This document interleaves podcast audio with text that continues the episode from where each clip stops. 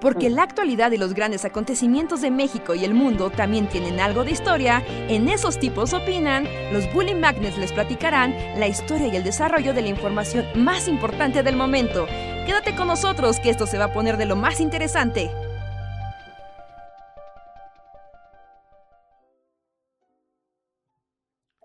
Hola, hola, ¿cómo están? Bienvenidos y bienvenidas a una noche más de El Bully Podcast. Esos tipos opinan con nosotros los Bully Magnets que platicamos con ustedes, hablamos de cosas random y los alegramos y deprimimos en igual proporción. Quédense para, averiguar qué toca hoy. Espero le estén pasando bonito y gracias por una noche más de conectarse. Yo soy Andrés y pásenle. Hola, ¿cómo están? Yo soy Luis. Y me gustó que un par de podcasts mi fondo se veía no tan tirado a la mierda y ahora ya está tirado a la mierda otra vez. ¿Ya? ¿Ya tan pronto llegamos de nuevo al punto del no retorno? Eh, no, ahorita es porque saqué cosas y... O sea, como que estoy reacomodando y entonces saqué todo y no lo he reacomodado, mm. pero pero otra vez todo es un puto desmadre. Pero no, es temporal. no, no, no, vamos a volver a esos tiempos oscuros. Hola, hola, ¿qué tal a todos? Bienvenidos. Yo soy Roy Hart y está bien, somos testigos de la entropía. Todo tiende, todo el sistema tiende al caos, siempre. ya, tenemos que aceptarlo en nuestros corazones. Sí, sí, sí, sí, sí. Sí, tratar de ordenarlo solo es una renuencia ante la, fuerza de la naturaleza, que todo lo desordena. No, pero no, Reinhardt, no. O sea, es, es, este. ¿No tiene sentido tratar de ordenar tu vida? No, o sea, sí tiene, sí tiene. O sea, claro. Claro que lo tiene, pero es imposible, más bien sostenerla, el orden. Es, es, antinatural querer sostener el orden. O sea, no hay manera ya, ¿no? O sea, tienes que aceptar que así serán las cosas. Ajá, sí, sí, sí, es una lucha constante contra una fuerza que nos supera. y, pues ya. Hoy, hoy yo no voy a poner tema porque yo no traigo temas felices hoy. Así que hoy yo no voy a poner el tema. Sí, no. de no, adelanto. ¿No tienes temas felices? Mm. es un día negro para el mundo. Hoy no puedo tener días un tema feliz. Ah, ya sé por qué. ¿Quieres que, ¿Quieres que lo mencione y active la conversación o ignoramos que las cosas malas están pasando? Porque aparte es una conversación que creo que a Luis le, interesa mucho el tema. ¿Le interesa a Luis? no sé si es lo mismo que estamos pensando. o sea, creo que a todos, pero o sea, Luis ha tenido como, como videos incluso al, Ah, bueno, sí es cierto, eso es, eso es verdad. ¿No? Como tema periférico. ¿Radioactividad? Ah, radioactividad. No, yo no sé nada. Voy a apagar mi cámara, me voy a servir un helado. Dale, Reinhardt. ¿Alguien quiere hablar de cosas radioactivas? no, pues nada. Nada, nada, nada que. Bueno, dito Andrés. Yo dije que no iba a poner el tema. Bueno, solo lo voy a mencionar porque. Porque ya generamos como mucha expectativa. Y pues solo que. Eh, como que Fukushima está empezando a soltar todo el agua radiada que, que, tenía, ¿no? Y que la va a soltar al mar. Y ahora el mar se va a llenar de radiación y nadie sabe ver lo que va a ocurrir, ¿no? Qué bonito, ¿no? Y es como Godzilla 2.0. Bueno, es Godzilla la N potencia. Sí, está. E, e, está fuerte, está fuerte el, tema. estaba viendo como que hay, ¿cómo se dice? Negacionistas de la radiación. Y es como, ¿cómo puede ser negacionista de la jodida radiación? No me... Y en Japón, ¿no? O sea, y si en algún lugar no puede ser negacionista de la radiación, precisamente es Japón. Sí. Sí, sí. No, internacional, no sé si en Japón. En Japón, de hecho, hay todo un tema ahí de protestas y manifestaciones y todo. Y hasta hubo de. No desmanes, o sea, desmanes a la japonesa, ¿no? O sea, alguien tiró así un, un, conito de tránsito. ¿No? Y, o sea, todo se salió de control. Pero sí, sí, sí recuerdo, lo recuerdo bien. Como si hubiera sido ayer. Es que, fun fact, de esas cosas que son aterradoras y que uno piensa que el mundo no tiene coincidencias, pero luego sí las tiene, ¿no? En los primeros albores de Bully Magnets, ¿no? Creo que era 2011, ¿no? No, 2000, sí, era 2011, cuando pasó lo de Fukushima, y justo coincidió con que nosotros esa semana empezamos el bloque de Japón. Sí, sí, sí, así fue. Entonces, como que Japón se volvió tendencia y esos videos pues se vieron mucho, pero pues derivado, ¿no? A que todo el mundo estaba interesado por el terremoto, tsunami y desastre nuclear de, de, Japón, ¿no? Que fue, fue curioso de una manera fea. ¿no? Y sí, lo recuerdo bien, como, wow, sí, estamos subiendo videos de, Japón y de repente las noticias todo es Japón. Sí, porque, pero, no, pero también era como muy extraño, porque nosotros estábamos así como, el emperador Jimu, Hideyoshi y Nobunaga. Y Japón estaba en llamas. sí. Sí, sí, sí, eso fue en 2011, hace 12 años, Reinhardt. Y en aquel entonces, o sea, igual parecía como el fin de los tiempos. ¿Y en qué ha afectado tu vida? en que ahora. La vida de Reinhardt. En que ahora puede que hayamos comido peces radioactivos sin saberlos, ¿no? Pero no. eso qué? Pero ya es too late, ¿no? O sea, ya, o sea, ya, ya si ahorita comes peces radioactivos, ya, ya es lo de menos, ¿no? Sí, o sea, bueno, si vemos como todos los experimentos y bombas nucleares en el mar. y Chernobyl. Chernobyl en qué año fue? El 86. 86, 86, o sea, el pequeño Reinhardt ni había nacido. E igual hay una partícula ahí de radiación que se escapó y llega a ti y, la tienes desde que tenías dos. Es como. Radiación, ¿nos matará a todos? Sí, pero ¿qué podemos hacer? Nada. Entonces, no te preocupes. Que sí les conté esa cosa como bien curiosa de que la datación como vía radiación, así como carbono 14 y todo eso, solo es posible gracias a que detonaron miles millones de bombas atómicas en los 50s o sea, si no hubieran detonado todas esas bombas del atolón de Bikini y todo eso, no podría ser posible datar porque te da como un extra. Y estaba escuchando el otro día un podcast de que la radiación que se hizo en la atmósfera con esas bombas ya está acabándose. Entonces es probable que no podamos volver a datar nada de esa manera. A menos que vuelvan a explotar bombas nucleares. A menos de que haya otro como corte de caja nuclear. Ajá. Sí, Pero interesante, ¿no? Unas por otras. Destruiste el Caribe y radiaste la mitad del planeta, pero conseguiste datación por carbono. Ah, puedes tener la minita. No, no diría que unas por otras, no Una laminita que era, dice, 8000 antes de Cristo. Ya, eso ganó la humanidad. Exacto, qué gran avance. Sí, qué fuerte. Pues sí, entonces empieza como este este tema de que e, e, está raro, porque en Japón habían estado ah, acumulando el agua con la que estaban enfriando el reactor, ¿no? Y le estaban acumulando así ya en campos enteros de botes gigantes. ¿no? Botes y botes gigantescos, que era de, no, es que esto obviamente nunca se va a acabar. Y no nos vamos a acabar Japón con tinacos. Así que la única manera es pues, empezar a, pues, a, sacar los tinacos que ya están filtrados, ¿no? O sea, hay un tema. Es lo que te iba a decir. No, no sé si, si vale la pena. O sea, ya sé que estas son las noticias que nos damos los seres humanos a nosotros mismos para tranquilizarnos de los horrores. Pero pues ya dijeron, ¿no? O sea, que sí está radiada, pero que su radiación es muy poca y que la van a soltar tan paulatinamente durante qué? ¿20 años?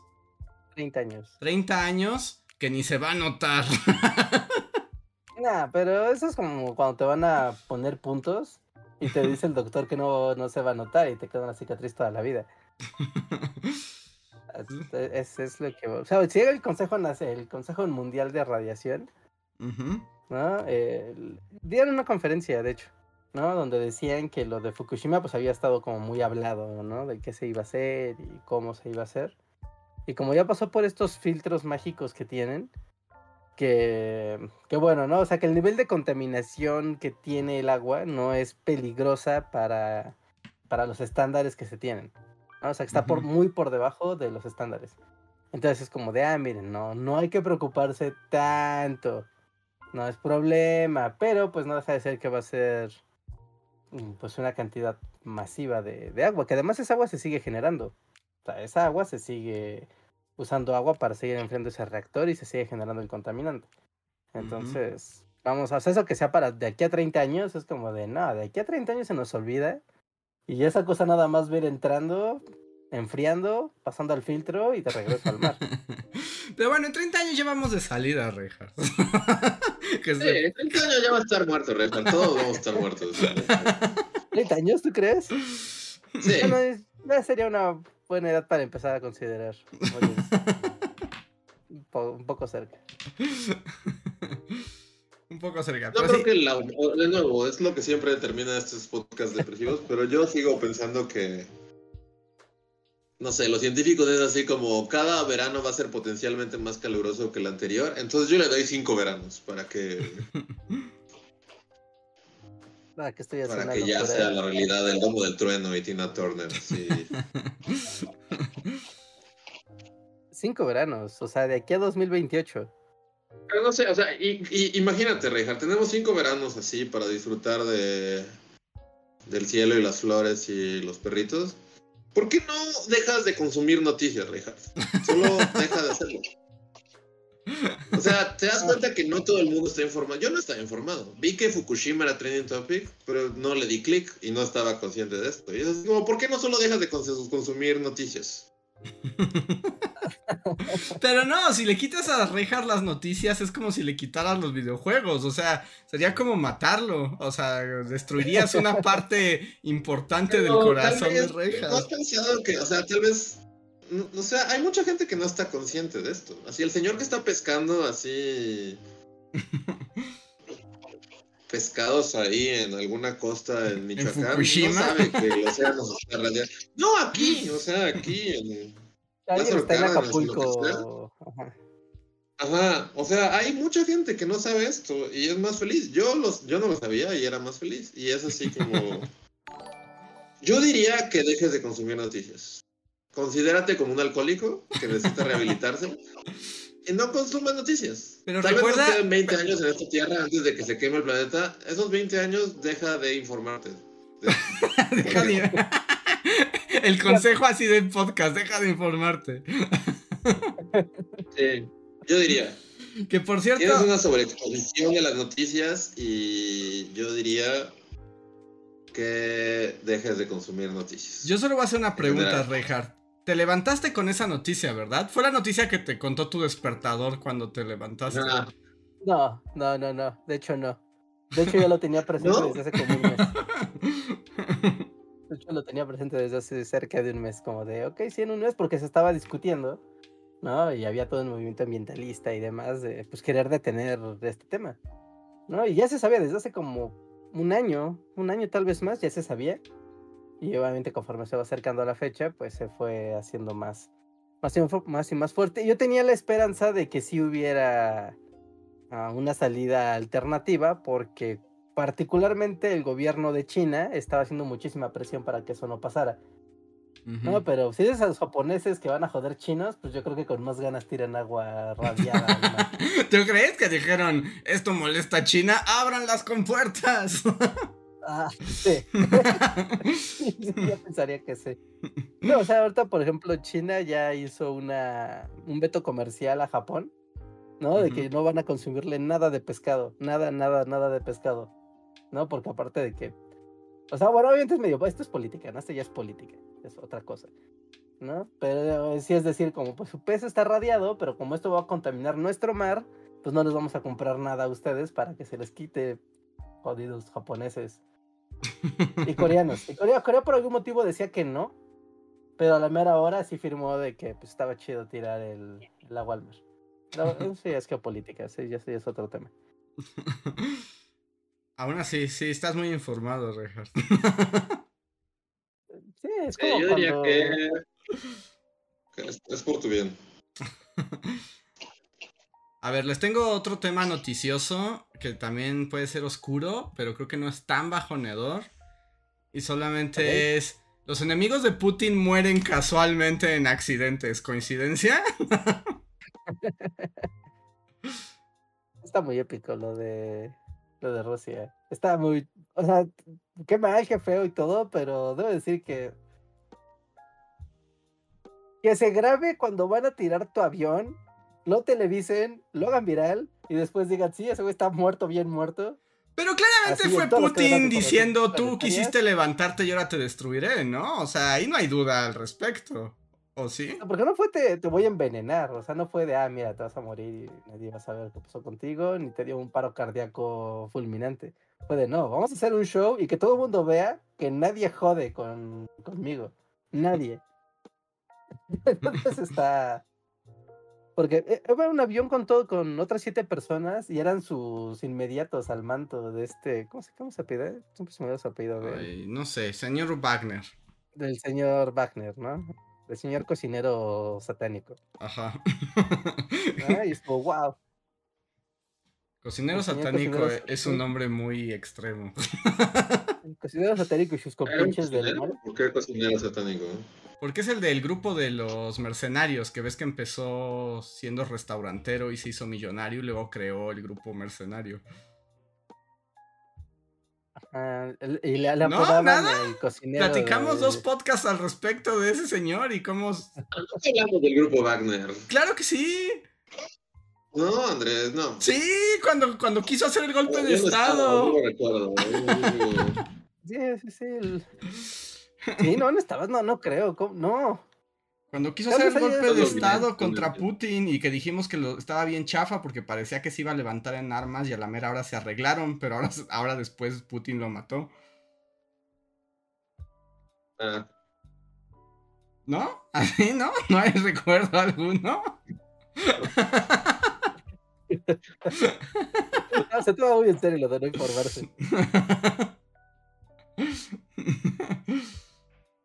Sí, supe que se murió este güey y, supe como que algunos meses antes Grupo Wagner fue trending topic media tarde y, ya. no, no, no, pero sí estabas, no, sí estabas, estoy... O, eres... No, estoy seguro que nunca hablamos de Grupo Wagner en el podcast. Yo digo que sí, chat. Y ah. mucho menos que me dijeron que este güey era un, un, cocinero. Es la primera vez que lo escucho en mi vida. ¿En serio? Es una historia bastante. Eh, es una historia padre. Es como si hicieras una biografía de villanos del planeta Tierra. Él tiene una biografía padre. Sí. O sea, el güey que vende hot dogs, a ser el cocinero personal de Putin, a ser el líder de un grupo mercenario internacional. Como, wow, eso es una historia de, de éxito. la vida. sí, es como una historia de éxito. eso es evolución de personaje. y que luego te asesine Vladimir Putin, a quien trataste de derrocar con tu grupo mercenario. Sí, sí, sí. Sí, y que luego te bajen de un avión con una bomba, ¿no? Que según, o sea, le dispararon, ¿no? Así como casualmente confundieron su avión.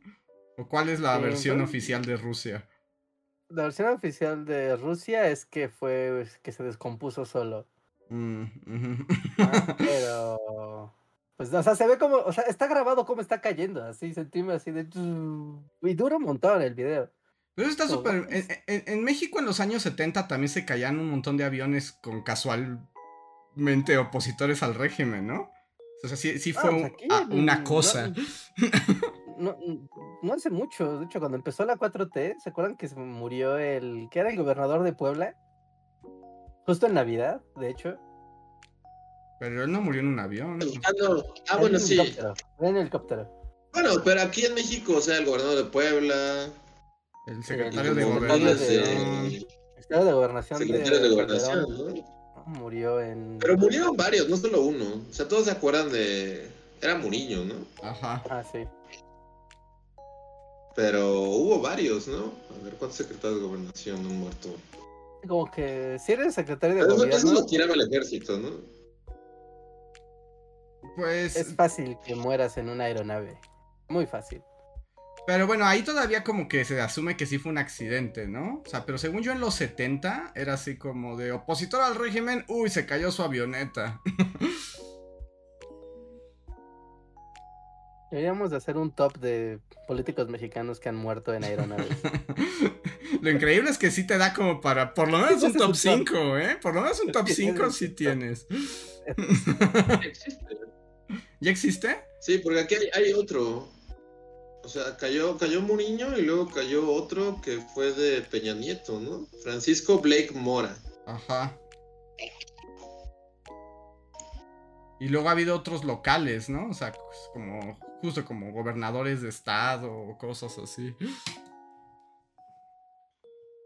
Y hace poco también mataron como a alguien ligado a Drácula, ¿no? Van Helsing. Así, el, el secretario momia. Secretario de la momia. ¿Cómo se llama Drácula? Este. Adán Augusto. Adán Augusto. Sí, como a, a- ¿Cómo googleas esto? Adán Augusto. Amigo avioneta. Colaborador. ¿no? Amigo muerto. Que por cierto, ya Drácula está más arriba que Marcelo en las encuestas de Morena. Así que la, ¿Ah, sí? la draculización vuelve a ser una posibilidad. ¿Está pasando Draculation Nation? Sí, Porque sí. golpeó a una señora, ¿eso subió puntos? Pues es que como más bien... mira, sí apareció. Sí, sí O salió. sea, Adán Augusto, amigo muerto, dio resultados. hubo, hubo otro avionazo de alguien que habían ligado con Adán Augusto, pero ahora salió a negar que tuviera algún vínculo con él. Daniel Flores Nava, quien lo acompañaba en su reciente gira de Veracruz, se cayó en un avionazo también. Pero una vez que ya se cayó, ya dijo, no era mi amigo y, y lamento. Siempre lo También, di... Bueno, o sea, ¿por qué volviendo a, a Dan Augusto encima de Ebrard? O sea, es como el- lo menos carisma del mundo, ¿no? O sea, sí es como si hicieran a Drácula un candidato, porque literal le pega a sus, este, Sí. a la gente que va a sus meetings y, y- y siempre tiene cara de que quiere estar chupándole la sangre a la gente. O sea, es lo menos carisma que he visto en mi vida, sí. Pues ya le está ganando a Marcelo, porque como Marcelo ya se peleó con, con todos, ya Marcelo está fuera de la jugada. Ya está haciendo berrinche. Estaba bien a votar, no lo voy dejar. Oh, me dio odio a Marcelo Ebrard ahora. Es raro, porque antes me acuerdo cuando era jefe de gobierno era como Marcelo Love, ¿no? O sea, Ajá, sí, todo el mundo amaba a Marcelo. Y ahora lo odio, así de no puedo ver su cara de botarga porque lo... Bueno, odio todo, sinceramente. Pero es que Marcelo lo viste mucho haciendo quesadillas y comiendo Ajá, este cócteles de camarón, entonces fue, Ajá. fue Siendo demasiado. espontáneo, así. Siendo espontáneo y hablando así con su maestra. ¿No, ¿No vieron cuando fue a visitar a su maestra de primaria? ¿Fue a visitar a su maestro de primaria? Cuando empezó todo este show, creo que fue lo primero, primero que hizo. Pero ¿quién es su maestro de primaria? Debe ser una señora francesa, ¿no? No creo que sea así como la señora de la escuela rural. Este, no, era una señora ahí, una señora X. Pero todo el video está editado así como para... No sé, esa es falsa espontaneidad televisiva. A mí este cliché en, las te- en los programas que, que alguien llegue y toque la puerta y la persona abra y diga, no, es como, o sea, es como de, no, no pasó. O sea, claramente hay todo un equipo de producción y ya metieron luces adentro y la señora tiene un micrófono. O sea, es como de, Esos ¿por son qué de, lo hacen? de comercial de, de jabón. ¿no? Siempre como de. Antonio Regina, eres tú en mi casa. Oh, sí. Y vamos a anunciar jabón en polvo. Oh, Ajá. sí, tengo esta mancha. Oh, no, pero ¿cómo lo vamos a hacer? No se preocupe. Aquí traigo el otro jabón que está más chido. Sí, es, es raro ese formato. Es raro que el formato del jabón para la lavadora sea el mismo formato de político. No, dejen de hacerlo. No sé, a mí me molesta mucho y más como en una onda política. Pon tú en otro formato, bueno, va. Pero este formato así sale Marcelo y sale diciendo, tenía una maestra en el kinder que era la maestra Cookies y hoy la voy a ir a visitar. Y literal sube a su departamento y es como oh, espero que esté la maestra Cookies. Y le toca la puerta y la maestra Cookies así como que estaba ahí en su casa y le abre y es como de, ¡ay, Dios mío! ¡Es Marcelo, y se saluda así como si no, no hubiera estado planeado así desde hace como Ajá. ocho meses y fuera la toma número cinco, así que, que, que hacen. No sé, dejen, dejen de ser, ¿por qué los, no sé, yo odio esta nueva onda de políticos, redes sociales. Uy, va empezando. Lo, Sí. lo odio, lo odio demasiado, o sea, sí me repele mucho ver a Mira, políticos siendo espontáneos en redes sociales. miren, voy a leer un chat que no, no es super chat, pero está interesante. Es de Comerciante de Sueños. Gracias por escribir. Que dice que le acaba de tocar hacer un circuito cerrado con Ebrad en Puerto Vallarta este fin de semana. Dice, hizo un evento para chavos con maquinitas. Pero dice, pero casi nadie fue. Solo los que él llevó y les regaló su libro autografiado. Nos pidieron que hiciéramos tomas cerradas para que no se viera el salón vacío. Sí, bueno, no, claro, claro. Es que eso es el arte audio- del audiovisual. O sea, si vas a hacer un. que... ¿Qué? Que no, que, que si vas a ser el que lleve el video de un político y así, tienes que ser un artista del audiovisual para que se vea que hay gente y que se vea que la gente está feliz y así. Porque es una total mentira. Sí, pues todo es una total mentira, porque que la mayoría de las veces, o sea, bueno, incluso aunque sea un meeting gigante, las tomas y todo va a estar arreglado para que... La de dron, la de dron, güey. Esa nunca después. eh, Esa ahorita, ahorita los vatos que tienen drones están así de ¡Yupi! Porque todos tienen su toma de aérea del meeting y que se eleve el dron y se ve que hay un chorro de gente hacia alrededor de, de la carpa. Ujú. Y es como, wow, sí, yo quisiera tener un dron para, para rentarlo en un meeting político. Seguro cobras muy bien. Ya no tanto, ya están bien devaluados los drones. Porque justo, como dices, o sea... Bueno, yo conozco gente que está aquí como, como de la gobernadora de aquí, de, de- del pueblo, y es así como del presupuesto de anual contempla cinco drones para que vuelen y es así como de la toma así del lago y del pueblo y lo que sea, o sea, eso ya es, es lo más hasta las encuentras en stock, así de si quieres toma pueblo mágico, ya hay mil en drones. Ya está hecha. Sí, los drones ya están súper devaluadísimos. Que a mí se me hace muy chafa también. Es como de... La gente que solo compra un dron y así como, oh, soy un artista. Es como, no, es, es- es- es un dron. Ajá, tienes un Es un dron accesorio y... para tu cámara. O sea, pues, pues es, una- es como que si compras una grúa o si compras un riel o... O sea, pues es, es un juguete más para tu arsenal. Que tu juguete te dé una nueva perspectiva no te hace artista automáticamente. Lo bueno es de que sí seas un artista, ¿no? Y si, Ah, bueno, si- sí. si eres un artista, no necesitas necesariamente... Exacto, es justo eh, invertido. Si eres un artista, no necesitas el dron para ser artista. ¿no? El- Sí, sí, porque el- hay como un cliché, ¿no? De cómo, de las tomas dron, ese hay como un cliché total de el check de mira, del punto donde parte y alguien saluda, bienvenidos al nuevo pueblito, y el dron se empieza a alejar, ¿no? Ajá. Y se ve el pueblo, ¿no? E- Esa, esa es una. Después otra de arriba. Otra como con todo el centro del lugar, pero perfectamente simétrico, ¿no? Se ve así perfectamente encuadrado. ¿No? That's it. ¿Vieron una? No sé si le salió ese comercial hablando de eso es arte, ¿no? De que estaban anunciando una nueva serie. Una serie de Apple TV que se llama ¿qué? ¿El luchador piñata? Luchador ¿Piñata, piñata. luchadora? No, ahí sí no sé de qué hablas. ¿Piñata serie de televisión? Mm, Eh, no, no no, no, yo no Piñata tampoco. serie palabras así que no tienen ningún sentido. Las agarró de una tómbola, así sacó cuatro palabras de una Ramírez. tómbola. El huracán, Rabe- el, huracán Ramírez contra la piñata enchilada.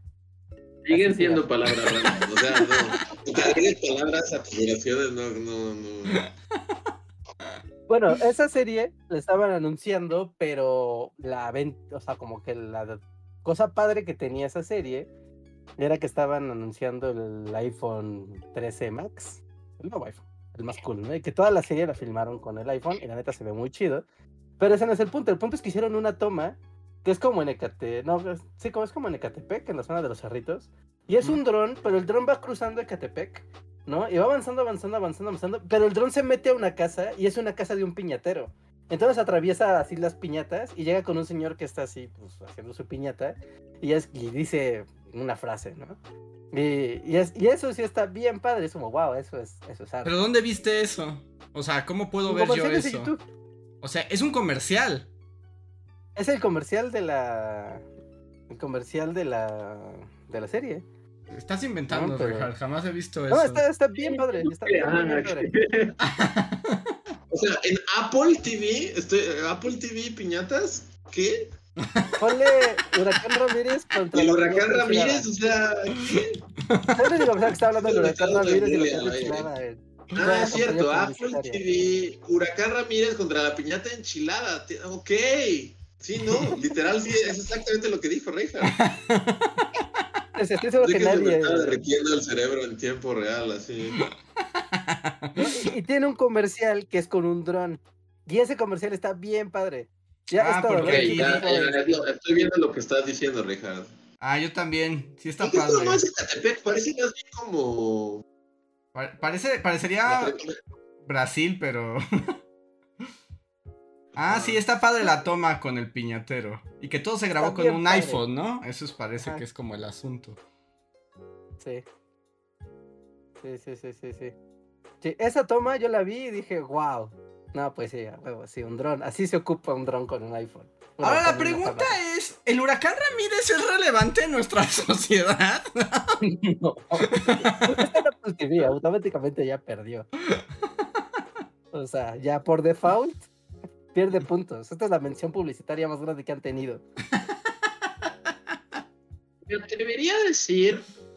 Wow, si esto es arte, definitivamente. No mames, es súper arte esto. Está muy Aunque increíble. eh, siento que está. O sea, no es real, ¿no? O sea, ¿crees que Eh, sea bueno. CGI? Este, O sea, siento que es como una falsa doble. O sea, siento que hay un corte ahí. En cuanto Eh. entra al cuarto, hay un corte. Siento. Sí, podría ser cuando de- entra entre las piñatas, cuando entra entre las piñatas, que ahí sea el corte.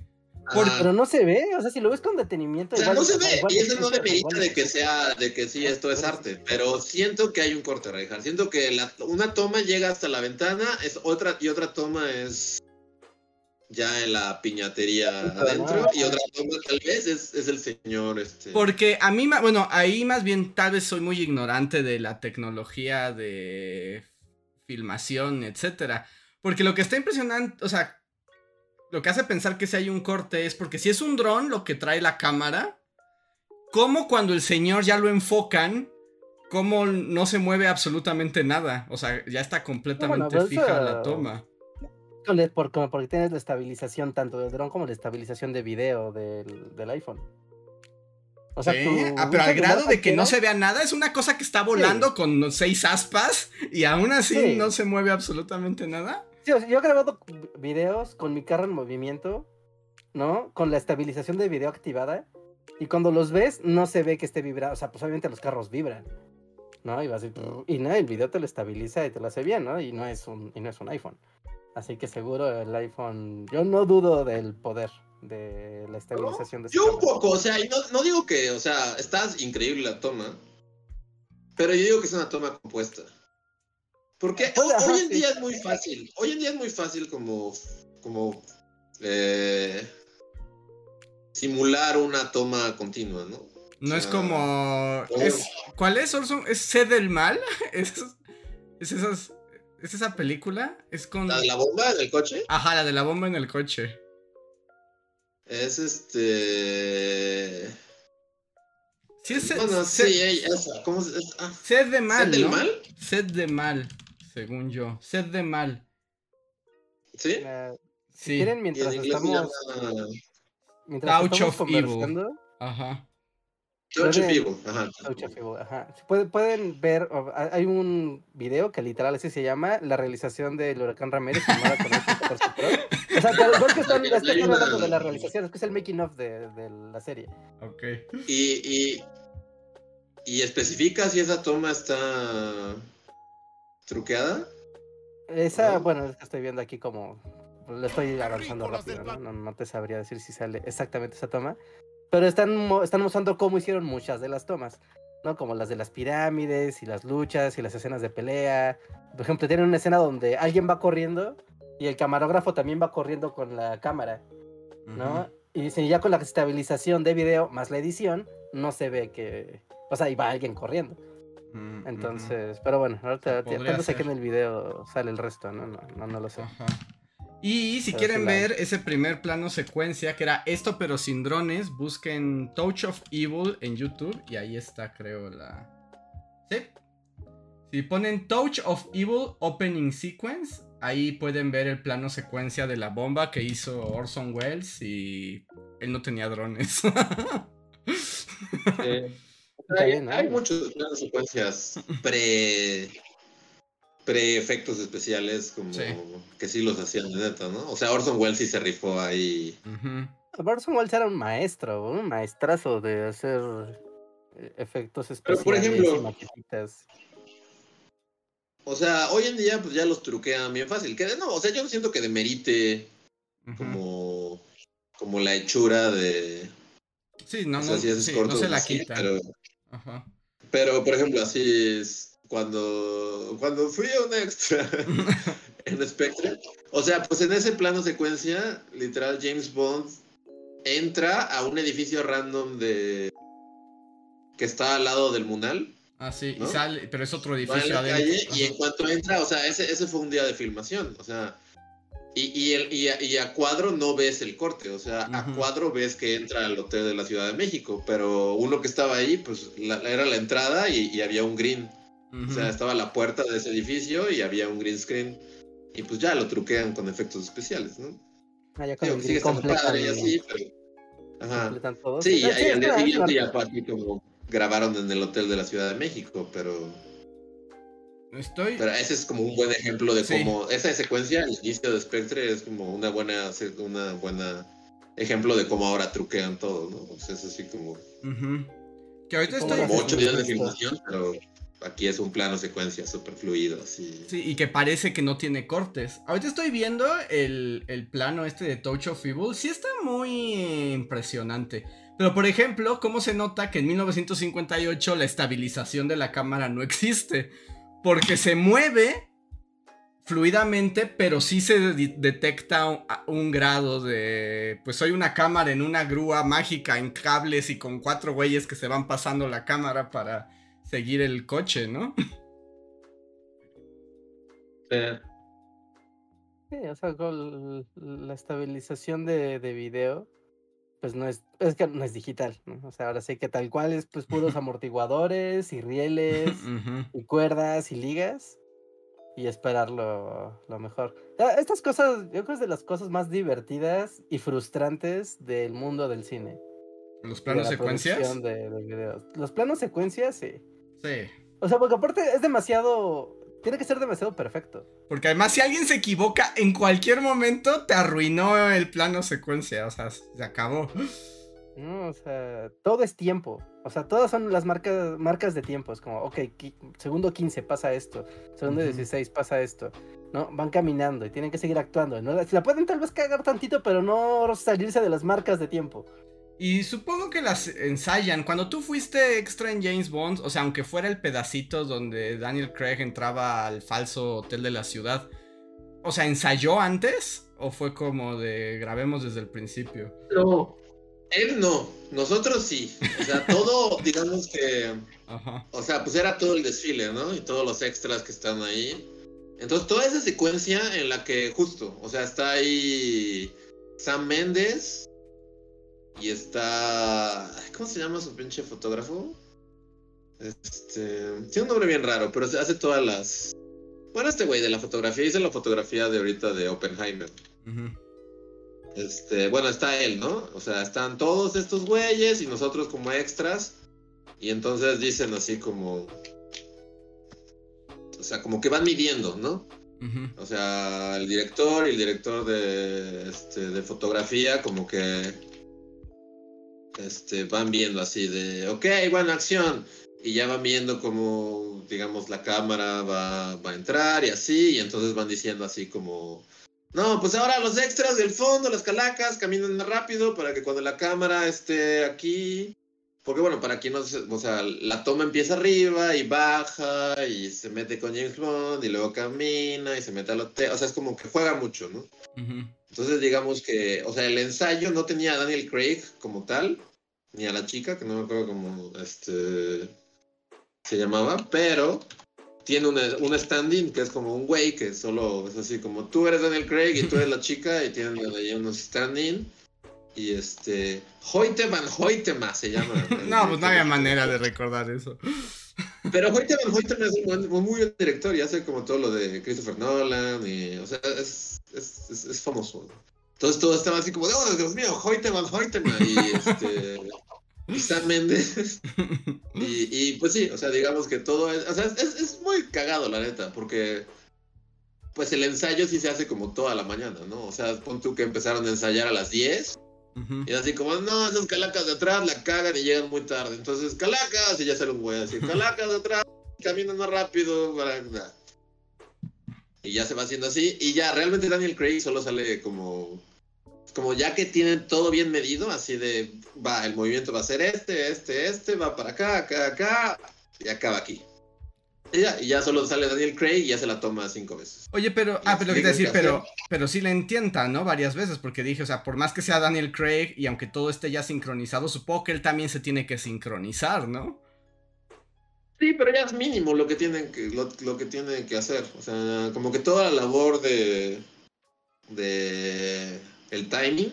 Bueno, en este caso, o sea, no dudo que haya actores que sí lo hagan como, ujú. Como desde los ensayos y así, ¿no? Pero aquí yo creo que Daniel Craig es como odio México, odio estar aquí, odio mi vida y solo lo hace. así Pero digamos que sí, el stand-in es el que hace toda esa labor, que es como, es el güey que ponen como para coordinar qué, qué va a hacer todo y ya después llega el actor y lo hace como cinco veces. Y es muy divertido, la verdad, porque por ejemplo, bueno, en esas producciones así tan grandes y así, o sea, me acuerdo que parte de, de o sea, se, se ensaya varias veces, no sale, no sale, este, ya más o menos está saliendo y de repente, por ejemplo, Sam Mendes solo dijo así como, ese edificio de ahí está muy limpio, ensúcienlo. Y entonces salieron unos güeyes con unas carchers industriales a, a- a en- ensuciar el edificio. Y hace como 20 minutos solo porque Sam Méndez le parece que no se ve lo suficientemente mexicano el edificio. Así como, está muy limpio para ser México, ensúcienlo. Problema sepia. Y ya. Pone más sepia, necesita ser más México. Sí, pero, o, o sea, supongo que eso es como lo padre de hacer plano secuencia. Sí. No, y, y diseñarlo, ¿no? Porque supongo que Holten va el Honten, ¿no? Como se llame.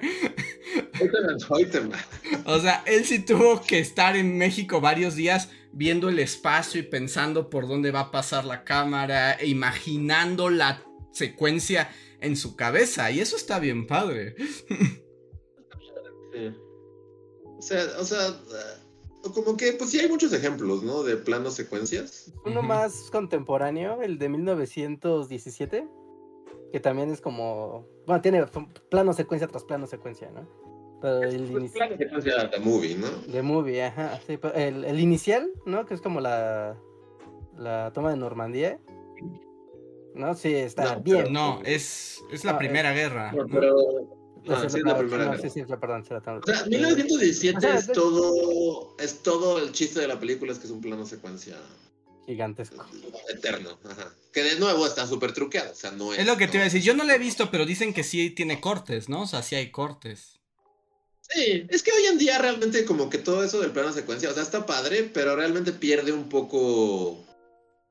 O sea, está padre, ¿no? No es que pero pierde un poco porque se puede truquear, ¿no? Por ejemplo, o sea, aquí en James Bond es así como tú no lo ves, pero entra y, y- y eso es digital, o sea, con efectos especiales cambian esa toma para que... Y no, no ves... el- porque antes digamos que truqueaban los planos secuencias, no sé, eh, al pasar por una pared, ¿no? O sea, Sí. que- La clásica columna, ¿no? Ajá, hay una columna en medio y esa columna es un corte.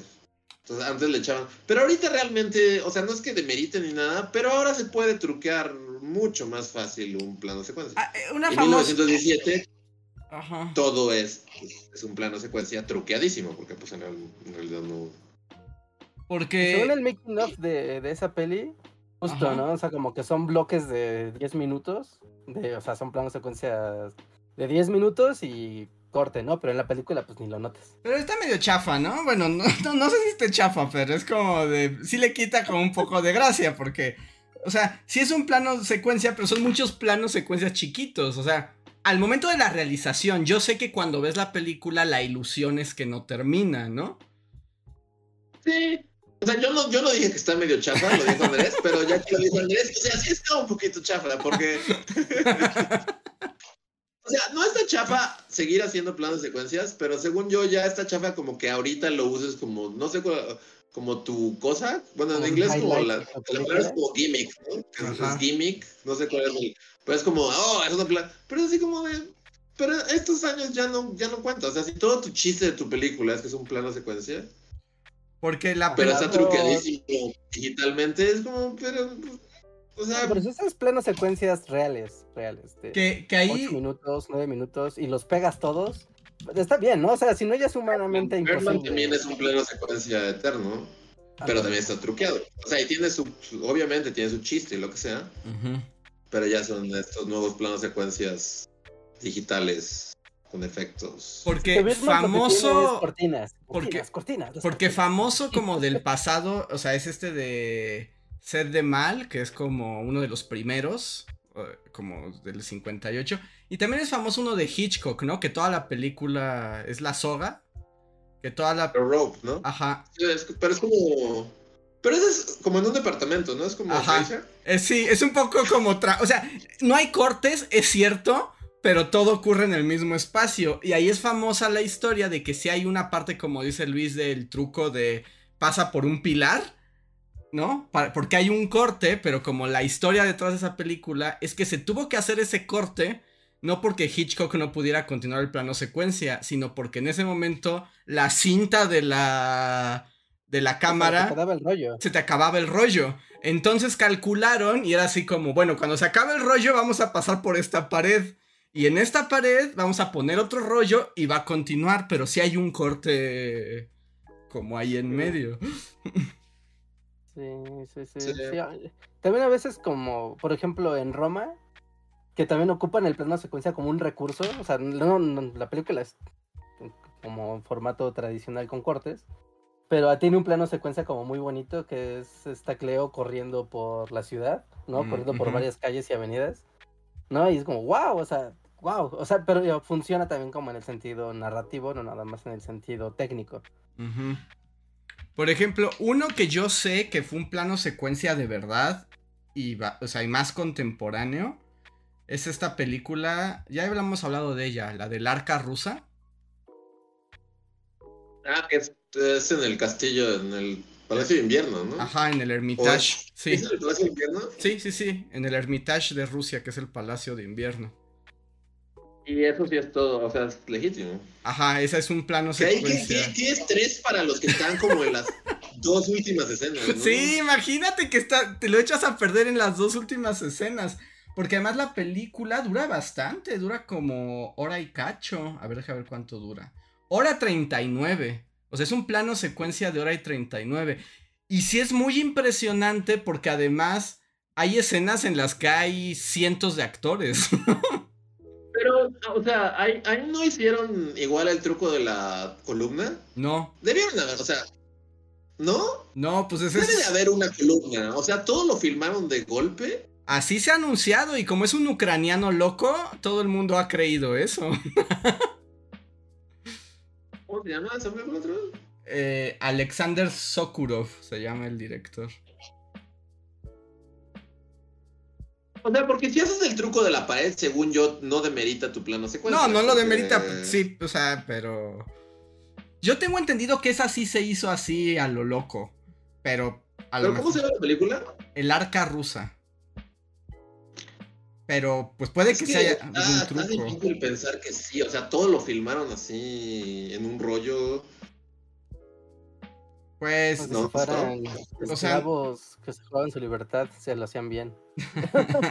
o sea, en- y, y quiero, bueno, tal vez por ser exsoviéticos me parece más probable, pero, pero, eso, así se anunció, pero no estoy seguro, ¿no? Igual sí hay algún algún, momento pared. Pero. Pero bueno, aún así sí es impresionante. Sí, es muy impresionante ver esa película. Es muy impresionante.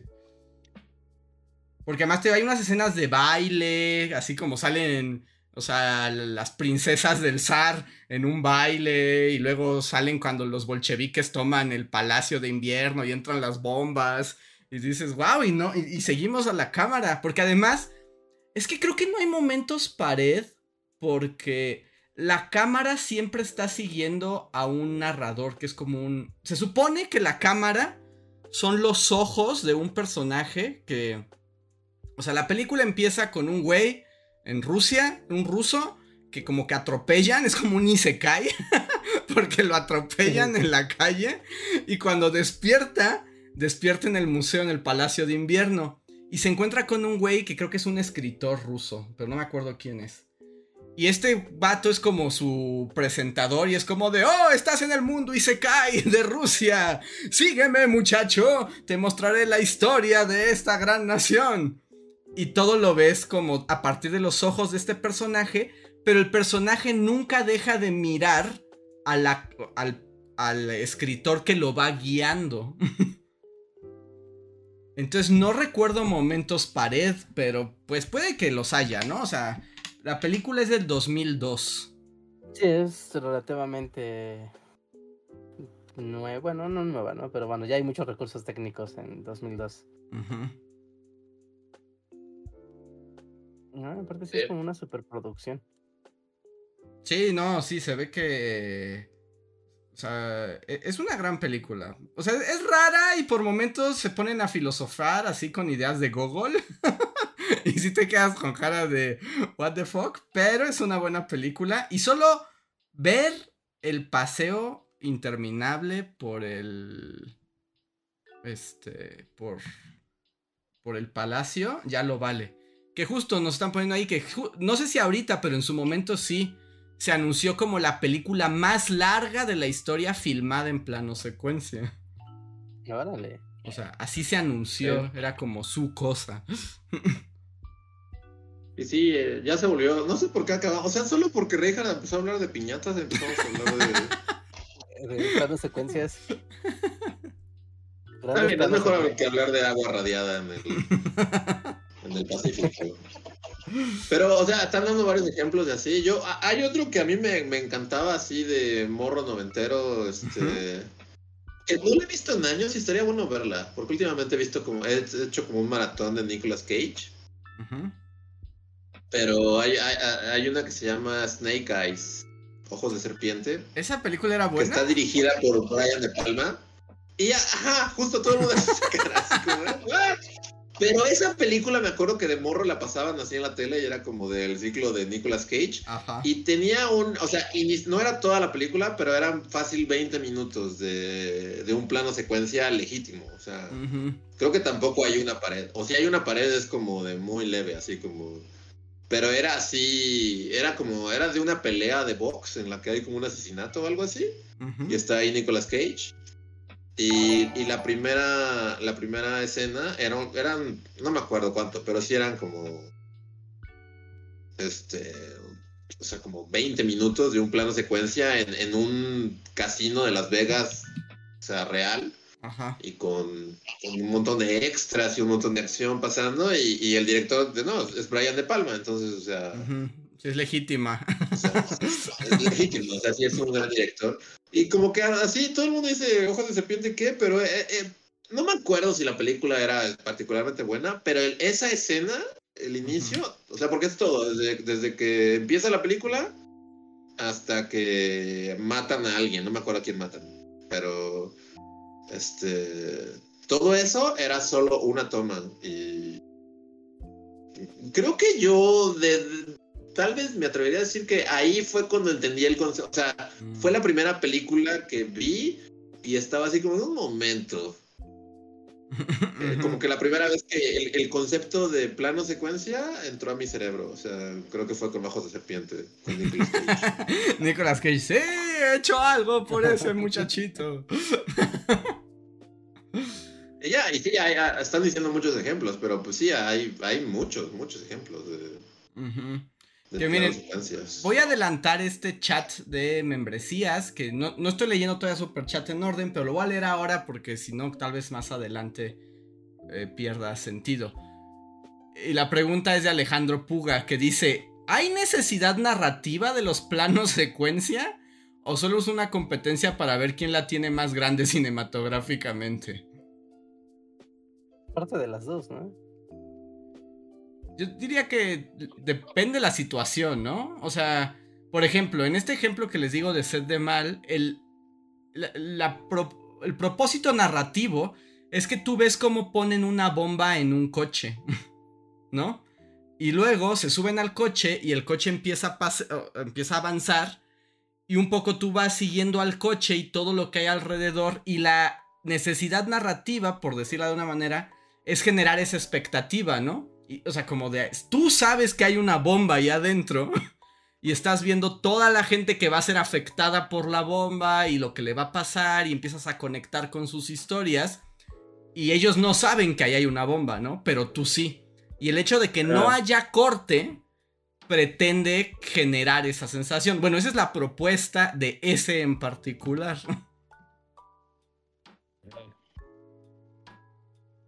Y hay otros que sí nada más son como prodigios técnicos, ¿no? Como de, va, o sea, por ejemplo, el de la piñata, no, no es por demeritar al huracán Ramírez, pero eso tiene un efecto más estético, ¿no? Solamente.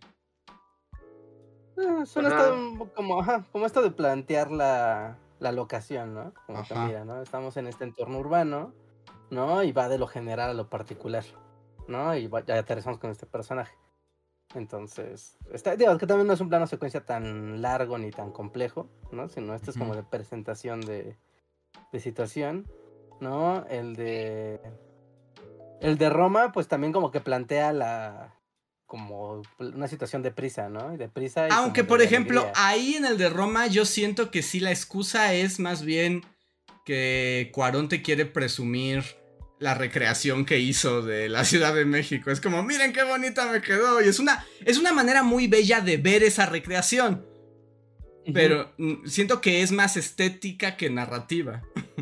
Ajá, sí, sí, sí, sí, sí, sí, sin duda. Sí, es totalmente duda. estética, sí, es totalmente Cuarón diciendo, miren, miren. Miren qué padre me quedó.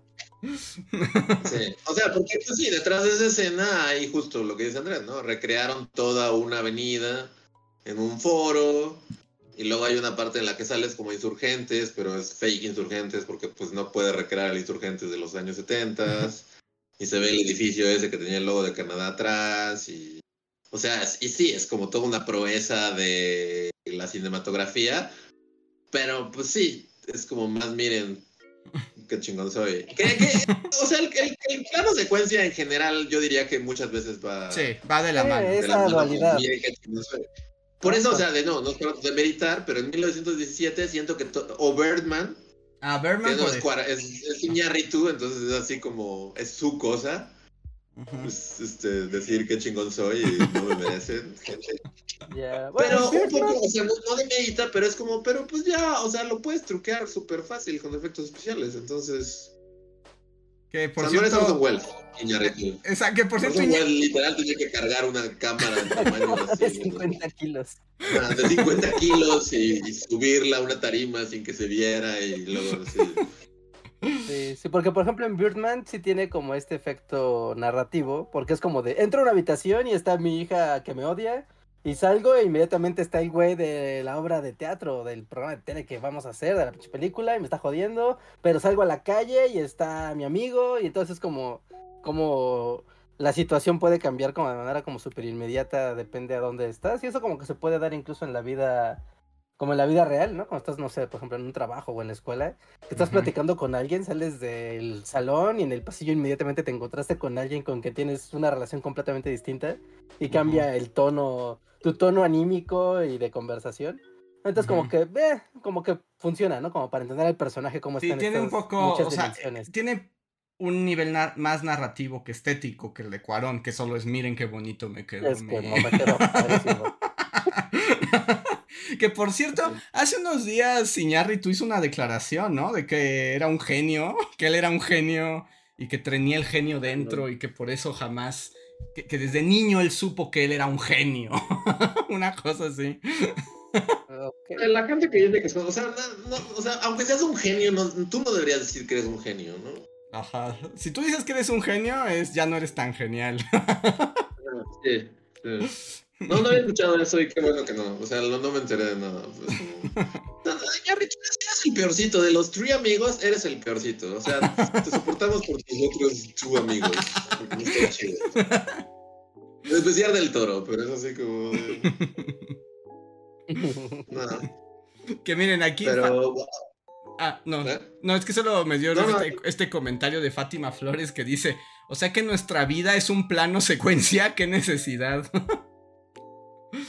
Sí, nuestra vida es un plano secuencia. Mm, Eh, Hay, con hay- cortes, hay otros con columnas.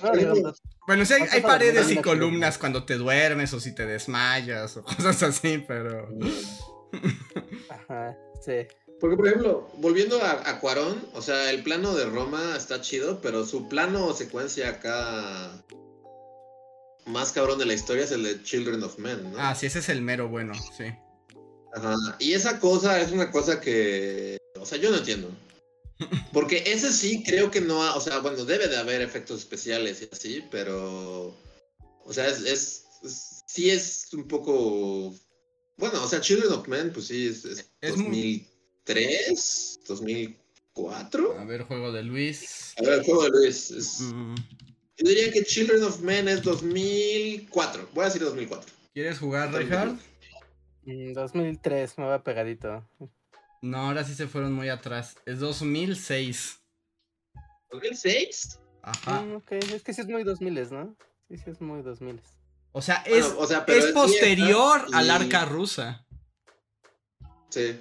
Tres años después. Pero, o sea, sí la hicieron lo más práctico posible. Sí. No, y yo creo que esa es Si ves legítima. detrás de cámaras, Esa es sí legítima, o sea, sí. el coche es una chingaderota. El coche es una.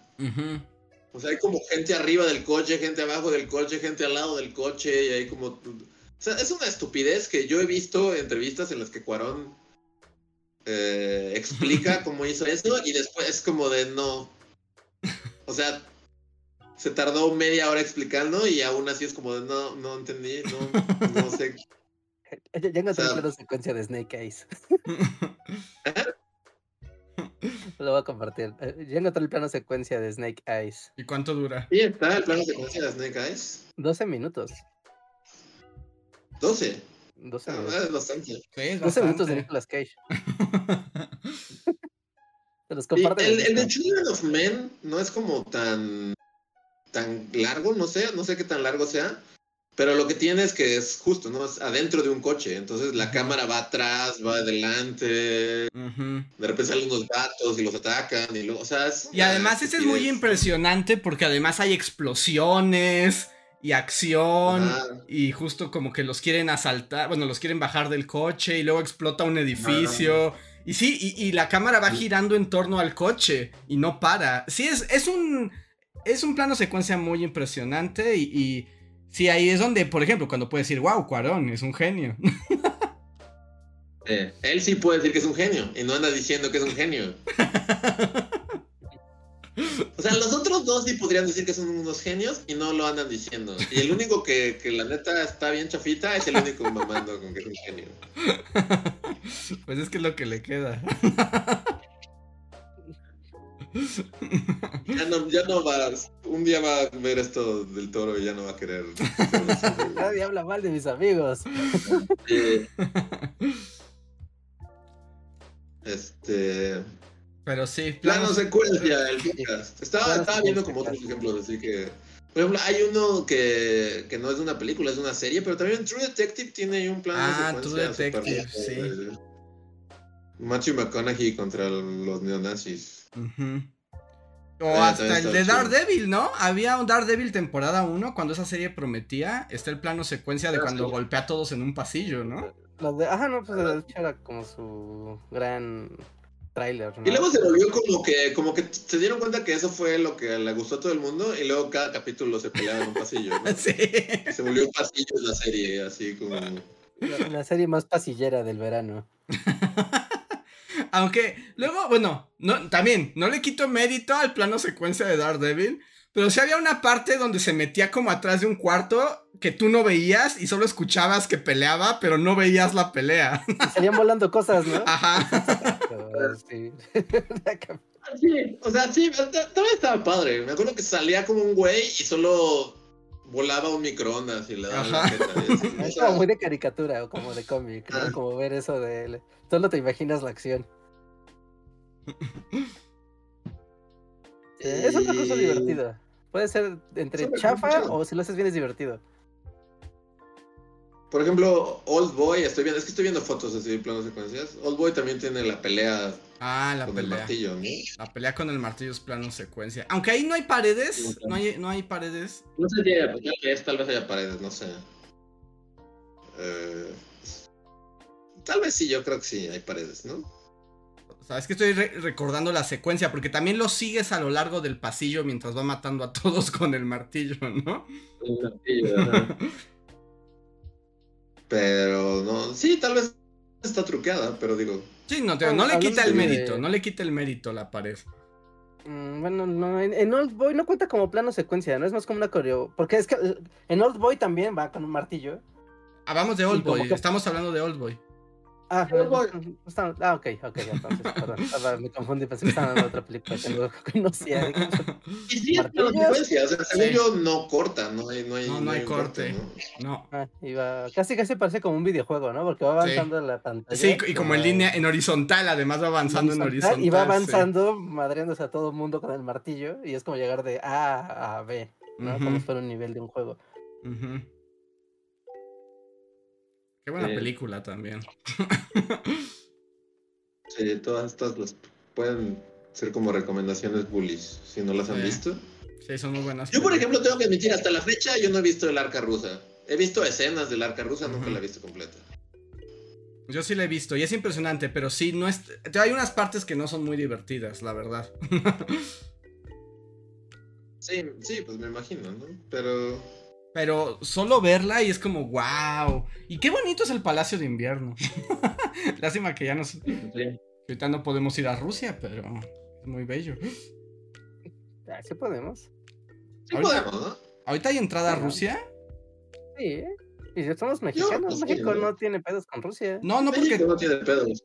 No, no, no porque tengas problemas, pero por la cuestión de la guerra y todo eso. No sé si las... Porque necesitas una especie de visa. La visa rusa. No creo que haya problemas, ¿eh? Es como, pues vengo a ver las maravillas de la madre Rusia. ¿Qué tiene eso de malo? no sé si ahorita se pueda. Si alguien sabe, avise. ¿Alguien nos escucha desde Rusia? O sea, turistear en. Rusia, ¿no? O sea, sé que sí hay vuelos y puedes ser como Denise Crunchy y irte a cubrir la guerra en Ucrania desde un restaurante súper fino con tu copa de vino, pero no sé si...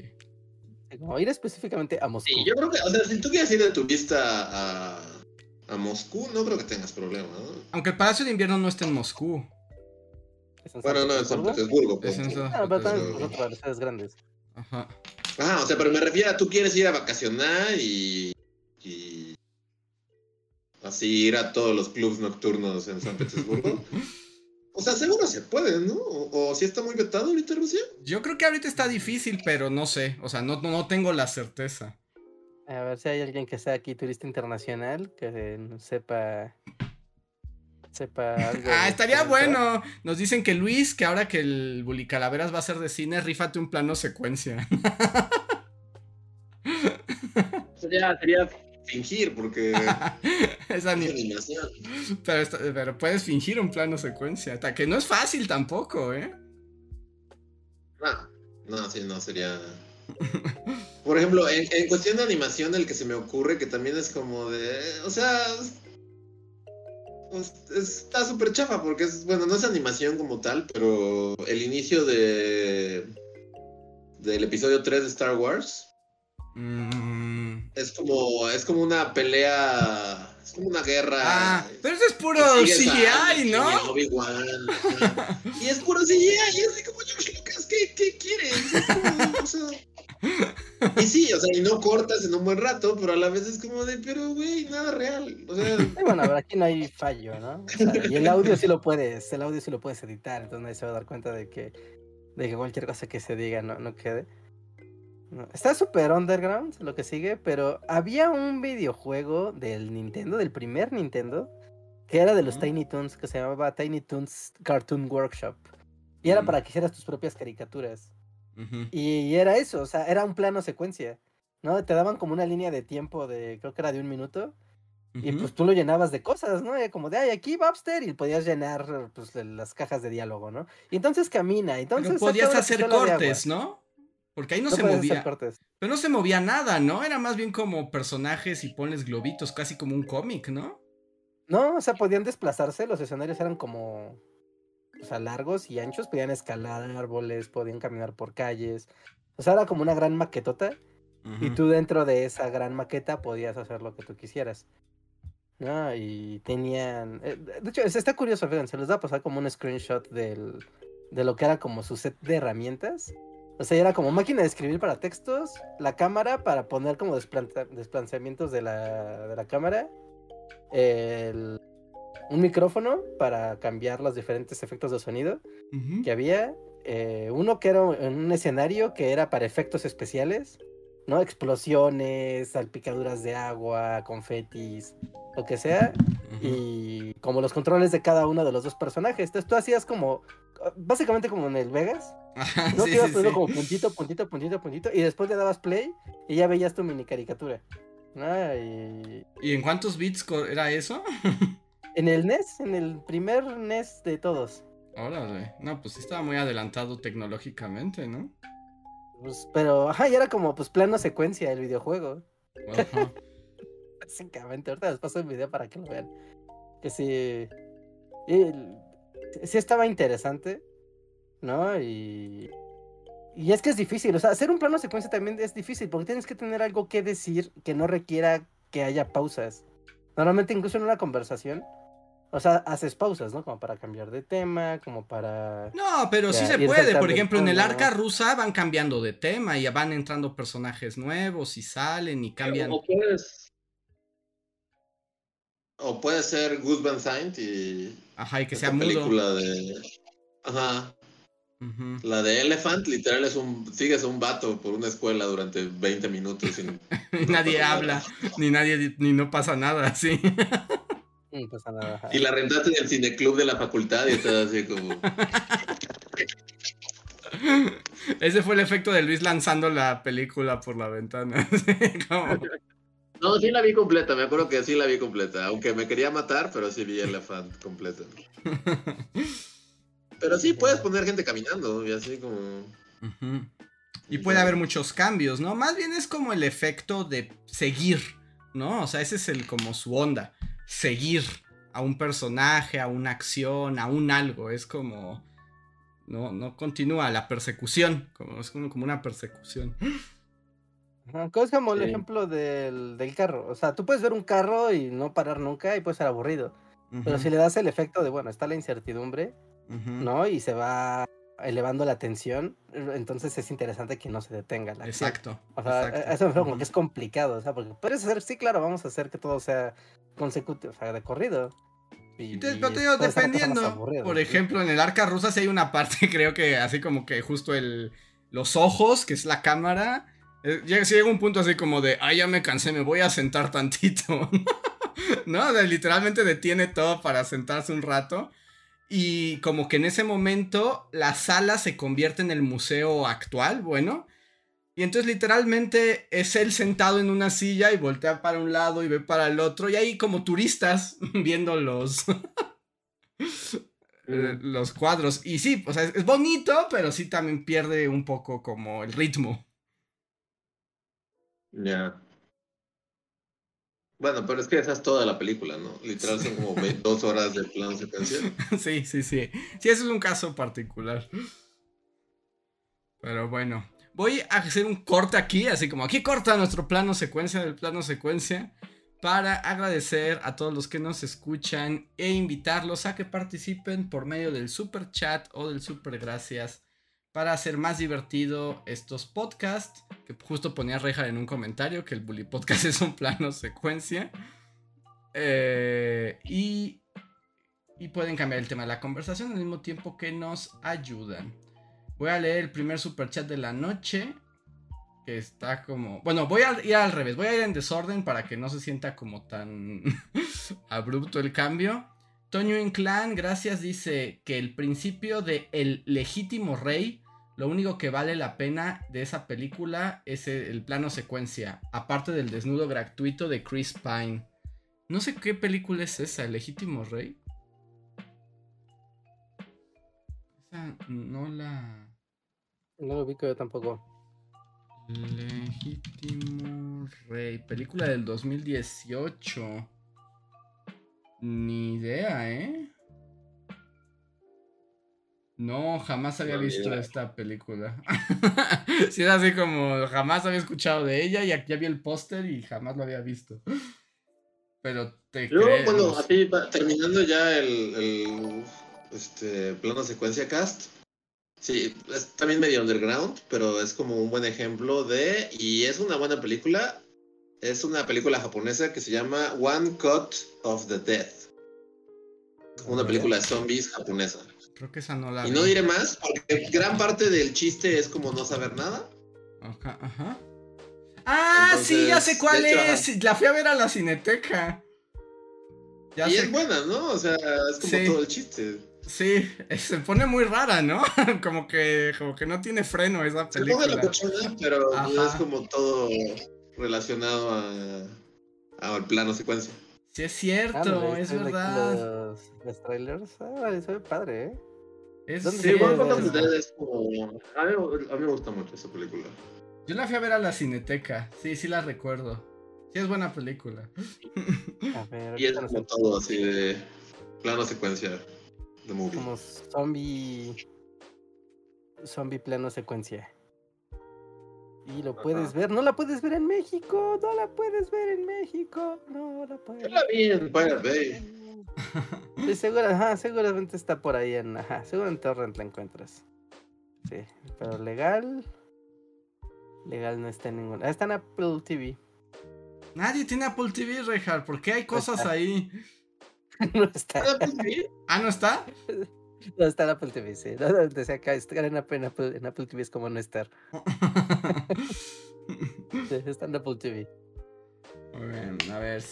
Siguiente super chat desde Daniel, que habla de algo de lo que me estoy entrando en este instante. Dice, ¿qué les pareció el robo de la casa de Miguel Bosé? Pues qué jodido, ¿no? Que seas Miguel Bosé y te roben. O sea, pero ¿tú sabes algo, Rejar? ¿Qué les robaron o qué? Ah, es que el gran escándalo de esto es que Miguel Bosé, que es supermillonario. Está loco, ¿no? Ajá, sí, sí, sí, pero es un millonario excéntrico. Y vive en uno de los. Eh, de los condominios más exclusivos de la Ciudad de México. ¿No? Y entonces. ¿En Ciudad de México, Miguel Bosé? Ajá, sí, vive aquí en Ciudad de México. Vive ahí por. Eh, subiendo a Desierto de los Leones.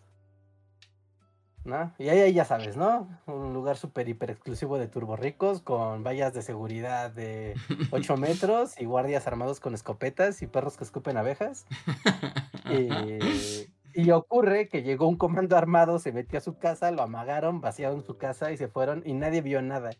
Ah, pero, o sea, ¿amarraron a Miguel Bosé? Sí, bueno, según cuenta, según cuenta, los lo amagaron y lo sometieron junto con su familia. ¿No? Y que ¿Miguel Bosé estaba presente en el robo de la casa de Miguel Bosé? Ajá, sí, sí, sí. O sea, estuvo feo porque estaba presente él y sus hijos. Y pues los amagaron mientras les vaciaban la casa. Y seguro tenía obras de arte invaluables, ¿no? Pero eso fue otro mega rico, ¿no?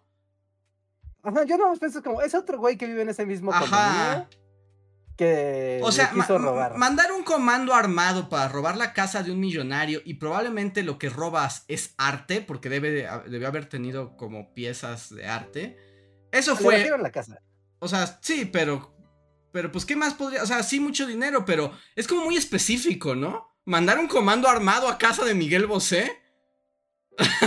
¿Sabían que iba a Miguel Bosé? O, o, entraron y eso sí como mierda, es Miguel Bosé, ¿qué hacemos? Pues ya, No, agárralo. claramente O sabían. sea, ¿sí sabían?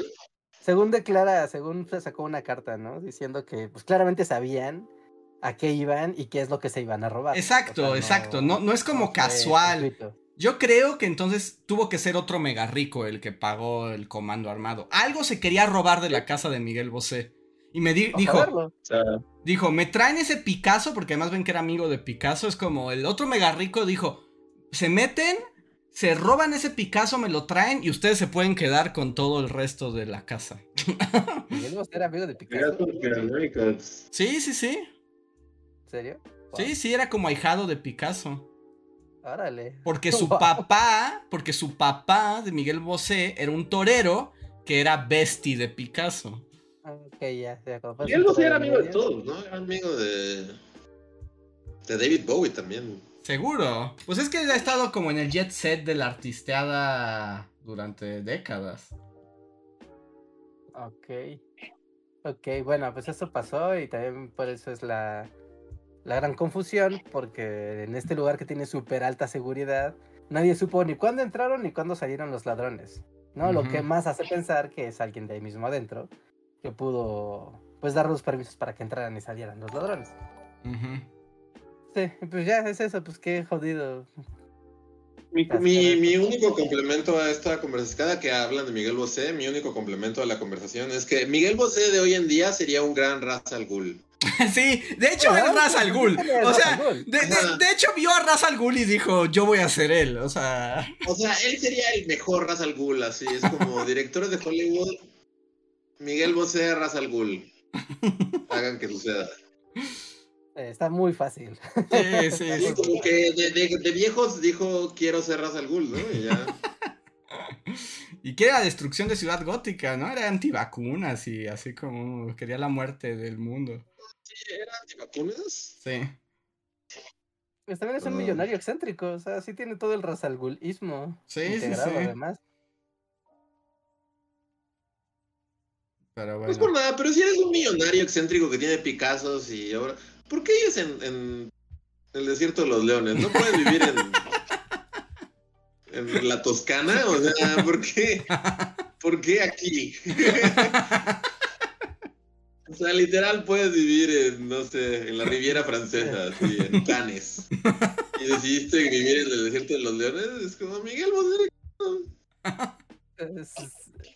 Sí, se- seguro, ya, ya no sé, ya no sé si eran los comentarios de la prensa del corazón o si era real. Porque justo esa pregunta que te estás haciendo no eres el primero que se la hace. ¿Por qué vives en México? ¿Qué pedo? ¿Qué hace aquí, señor? O sea, literal es un millonario excéntrico que se parece a Ra's al Ghul. ¿Por qué no vives en...? ¿Por qué no vives así en la capilla francesa?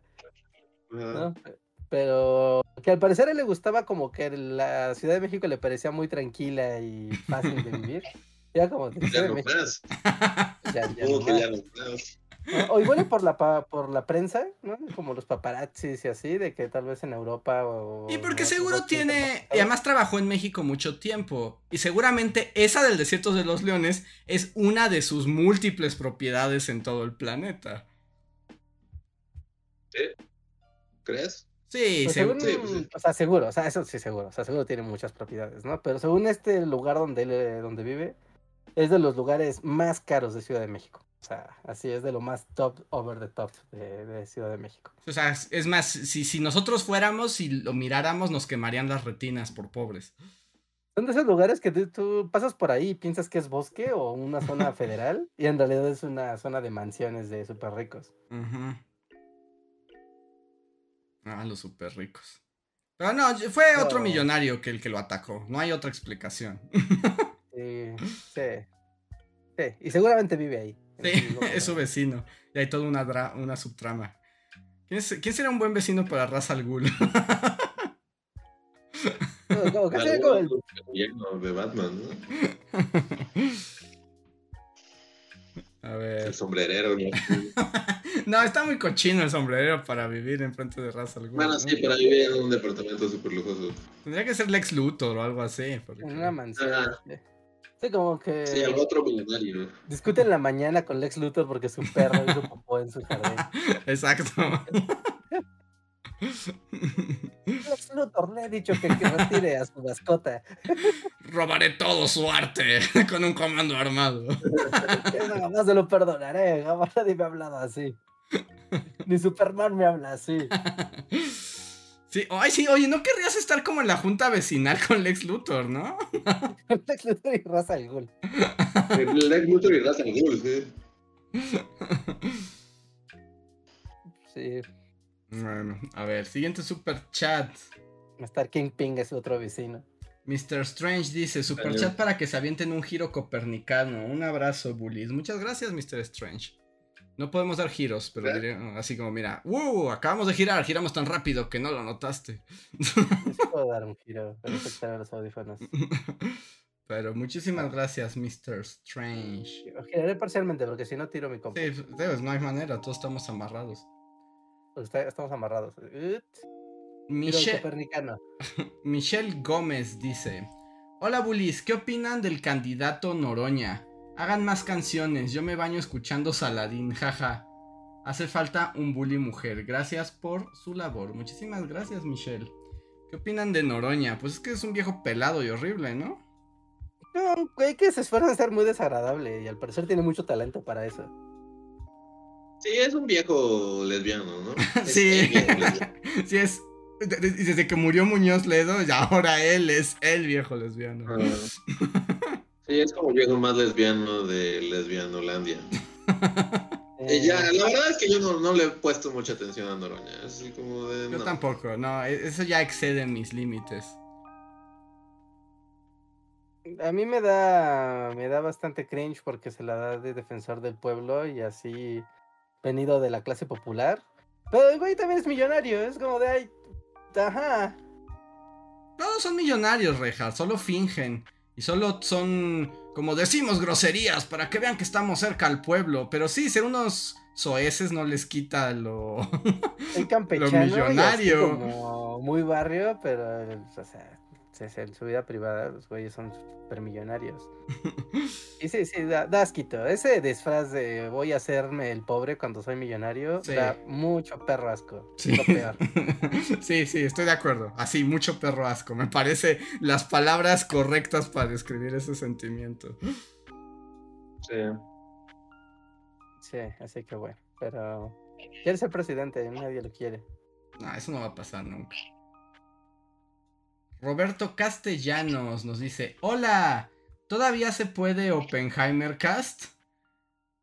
Pues yo decía la vez pasada que más que un Oppenheimer Cast, se puede que hablemos cosas de Oppenheimer en distintos podcasts. No creo que hagamos uno en particular, ¿no? ¿Pero ya la viste por fin? Ya, ya la vi. Ah, es que tú no estabas la vez pasada. Ya la vi y sí me gustó y me gustó mucho. Sí, no, está, está bueno. Sí me gustó mucho, yo estaba muy interesado en todo. Aunque a veces la musiquita Nolan me harta. La, la música es lo peor que tiene. Sí, Sí. ¿verdad? Es como cállate, maldita sea. No sé si Hans Zimmer la musicalizó también, pero a mí me estresa mucho. No sé. O sea, a mí no me agrada mucho Christopher Nolan en general. Pero pues es un gran director y pues sí, ¿no? O sea, se rifa en muchas cosas. Pero si algo no le sale, Ajá. es la música. Es, es nivelar audios, como que. O sea. Si hiciera videos bully Christopher Nolan, sí le diría. Christopher Nolan, ¿qué pedo?". Es como.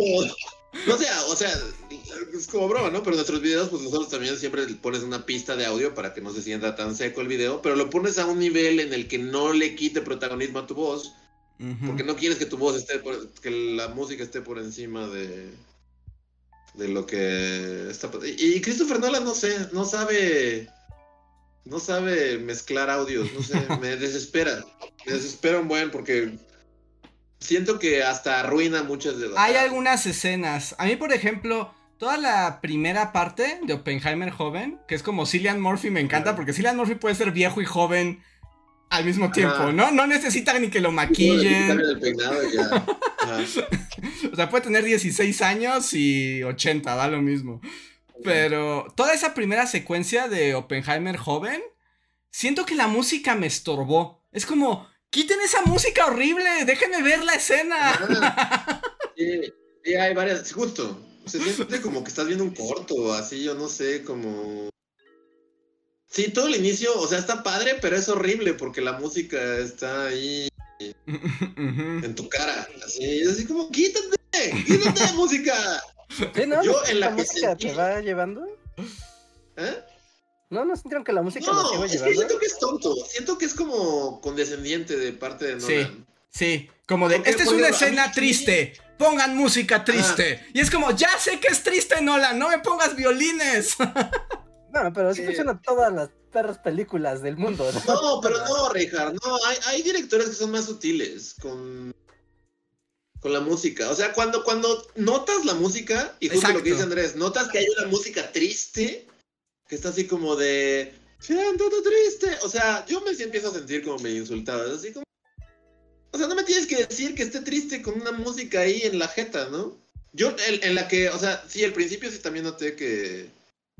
Que es como la música está ahí y Cillian Murphy en la universidad y es como de música. Pero en, en la que dije así de, estás... Christopher Nolan, ¿qué estás haciendo? Es como... Cuando entre- entrevistan a la esposa, que es esta... Emily Blunt.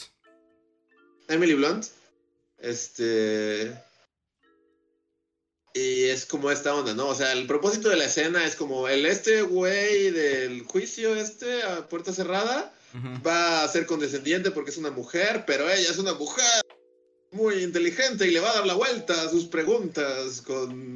Ujú. O sea, y Emily Blunt es una gran actriz y el otro güey es un gran actor y la dirección, o sea, está bien hecha la escena. Pero ponen una pinche música como de que E.T. está huyendo del FBI, así como... Es como... No sé, o sea, ahí sentí así como, o sea... O sea, Emily Blunt es una gran actriz, está actuando muy bien, estás captando que la esencia de la escena es este güey pensó que la esposa era una pendeja y que la iba a poder este, ningunear y resulta que la esposa es súper chida y le da la vuelta y lo hace enojar a él. Y ahí está, o sea, esa escena funciona bien sin su pinche música horrible y en esa escena fue cuando yo fue así ¿Por qué? O sea, esta escena es muy buena, ¿por qué le puso ahí un... Es como tener un postre bien rico y bien sobrio y seco y bonito y echarle Crema pastelera. una capa así de merengue, así de merengue corriente, feo. El merengue de, de, de, de afuera de, del metro Chapultepec. Eh, No, no sé, a mí, pues yo por eso odio a Hans Zimmer. Y No, pero no es Hans Zimmer, ¿eh? muchas películas. Este no es ¿Ah, Hans no es Hans Zimmer. Zimmer? No, es Ah, un sujeto que se llama Ludwig Goransson. Órale. Entonces más bien problema de Christopher Nolan y de Es- que le ¿sabes sube un qué? montón. a su Como que Nolan eh, da hasta la sensación como que no confía, tal vez, en su trabajo. Y es como de tal vez no sea lo suficientemente triste. Ponle la música más triste que haya. Y es Música más triste. Porque normalmente uno Sí. hace eso para compensar, ¿no? O sea, sí hay unos efectos. Pero está muy. Pero sí se siente excesiva. Excesiva. Es como. Es, es excesivo. Ujú. Yo también. digo, no, o sea. ¿Qué? No, que yo también. Yo también mientras le escuchaba era. ¿Por qué no apagan la fucking música? Eh, es como baja la También es como muy Nolan, ¿no? Como esto de ser estridente. De ser como. Pero yo siento que siempre la caga. O sea, siempre. Ya está bien chida su edición y su dirección y su actuación y todo. O sea, ya está bien. Y luego, eh, o sea, ya está bien toda la película y luego le pone ahí una música horrible que, que, que opaca todo lo demás. O sea, no es solo es esta película. A mí Interstellar, o sea, de entrada, pues, o sea, no me gustó y lo que sea. Pero, pero encima tiene ahí como un órgano horrible que es como de, a tu pinche órgano. O sea, está ahí en tu jeta, está ahí en tu jeta. es este. No, no sé si sea como en esta cuestión de que utiliza las pantallas IMAX, ¿no? Y que esto de los grandes formatos de sonido y demás, que requiera como de, güey, me están pagando por ocupar estas super licencias tecnológicas y tengo que ocuparlas. Y ahí te va, ¿no? Porque es estridente, o sea, llega el punto en el que sí es como, güey, bájale, dos rayitas, ¿no? No, nada más modúlale. No, igual y no la intención, como dices. Y abusa. O sea, abusa porque también la deja demasiado tiempo. ¿no? O sea, porque podría utilizar la música para acentuar algunos, pero es como, no, te voy a poner un track de 15 minutos junto con la escena. Sí, y siempre lo hace, también en las de Batman, en Dark Knight, me acuerdo que hay como una... Eh, que es lo mismo, es como de no confío en que tú estás agarrando el pedo de, de qué está pasando en la película, porque si, siempre que hay como, es como de, oh, suspenso, y ponía como una música así como de un... Y como un tono agudo que va como subiendo de tono. Es como, de, o sea, ya, o sea, la película sí me está dando tensión, no tienes por qué ponerme este Pero tal vez son sus inseguridades, tal vez la ves sin música y dice, ay, pero sí se sentirá que hay tensión. Ay, no sé, mejor póngale el sonidito de la tensión. Siento que sí, como que lo decían en el chat de broma, pero siento que tiene problemas de audición. O sea, siento que algo ahí, o sea, como que debe estar medio sordo y como que no lo sabe. Porque todas sus películas lo tienen y, es muy raro. O sea, porque la película ya está bien y, de repente le pone ahí un pinche trombón gigante que como, cállate. Por ejemplo, aquí en, en Oppenheimer hay una escena en la que están como decidiendo a dónde tirar la bomba. Que es cuando dicen así como de, no, Kioto no, porque está muy bonito. Y mi esposa y... ¿Sí es Kioto? Bueno, no sé. Sí, Kioto, sí, Kioto, sí, sí, Kioto, que dicen que no. Está muy, muy bonito. Pues. Pero ahí fue el único, bueno, o tal vez haya más, pero fue el único momento en el que noté así como de, wow, así de... No hay música. No hay una orquesta gigante. y es solo esa escena. Como que solo esa escena se calla la película. Y es así como de... Y sigue siendo una muy buena escena, y es una muy buena escena, no necesita la música. No sé si fue porque se le pasó en la edición, pasó esa escena desapercibida y... Porque tal vez si se hubiera dado cuenta también le hubiera puesto una... ¡Cállate! ¡Cállate! Con tu puta música, Christopher Nolan. Que así se llama el podcast. Ándale, es un buen nombre para el podcast. ¿Qué? No, no le Cállate con tu signos de admiración, música, Christopher Nolan.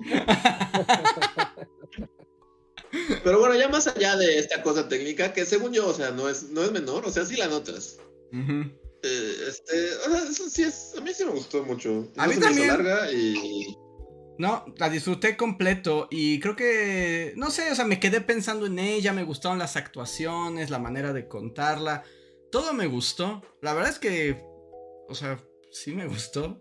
Nos ponen, uy, qué bueno que sí les gustó. Ya saben a qué vienen. ¡Su puta música!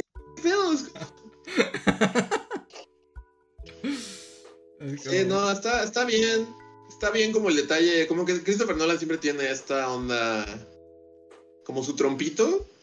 Ajá. En Inception. En su trompito aquí es como Einstein, ¿no? Es como sí, la sí Einstein es su trompito, sí. Y lo de la plática con Einstein está bueno también. también. Es, como, es un gran final. Sí. y decirle a Strauss es así de, güey, nadie te, ni, nadie, nadie te topa aquí. Eso me gustó. O sea, este detalle de que como que Ajá. Digamos que él es como el antagonista, ¿no? Sí. Y su manera como de. O sea, como su final. Fue justo esa escena de decir, bueno, ni te topaban, estaban hablando de otra cosa, nadie te, nadie te estaba, nadie te habla de ti. Está, muy chido. Sí, la película está muy buena. La, la película está muy buena. O sea. Sí, sí, sí. Yo la disfruté mucho. Y yo hasta pensaba, o sea, porque ya había escuchado esta onda de que o sea, que estaba en blanco y negro y a color y en una entrevista. Es porque oh, unas tomas son, ¿qué? O subjetivas y otras son objetivas, no me acuerdo cómo es. Y cuando leí eso fue así como mis ojos dieron vueltas, así en mis Pero no, o sea, realmente sí está bien. O sea, sí, ya que ves la película es como de, ah, no, sí, tiene sentido que esté en los, los tonos. A color y en blanco y negro. ¿eh?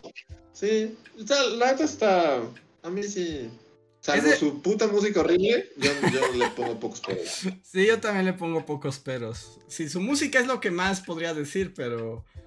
Pero sí está buena. Sí, la disfruté mucho. Es de lo mejor de que he visto de Nolan, incluso. Yo creo que si tomara todas sus películas, sí está como en las de hasta hasta arriba. Sí. Y no sentí que fuera muy larga. Y, y- y extrañamente, creo que estoy solo aquí, pero soy como team post bomba, es como, es como donde se, donde sacan las palomitas, es como, de, sí. Pues cambia, ¿no? yo le había el tema de la película. la vez pasada yo le dije a Richard que yo también estaba muy interesado como de momento de la audiencia, puerta cerrada, continúen. La audiencia puerta cerrada es como de, es lo de ahorita. Pero creo que a nadie, creo que la mayoría de la gente como que fue como de bomba, ya acábate. Ya pasó la bomba, ¿por qué seguimos aquí Oppenheimer? Pero no, porque son las consecuencias, ¿no? Pero justo las consecuencias, es a mí lo que me gusta más. Sí, son las consecuencias y como, como la imagen de alguien en la historia puede cambiarse, ¿no? O sea, entonces está chida. Ese fue el Oppenheimer cast, porque ya son las... Sí, ay Ah, sí. creo que no hemos leído todos los superchats. No, todavía nos quedan unos cuantos. Em, eh, este ya lo leí, este ya lo leí, este ya lo leí. Fátima Flores, muchas gracias Fátima. Dice, ahí les van mis ahorritos de Google Rewards. Y by the way, hoy es mi cumple. Muchas felicidades Fátima. Ya, gracias. Felicidades. Muchas felicidades. Espero hayas tenido un bonito cumpleaños. Muchísimas gracias. Em, Luis Alejandro Ancheita dice: Sobre el video de Andrés sobre los libros de la SEP, podría consultar las generaciones de libros que están publicadas en la app con Alitec Digital de la Play Store.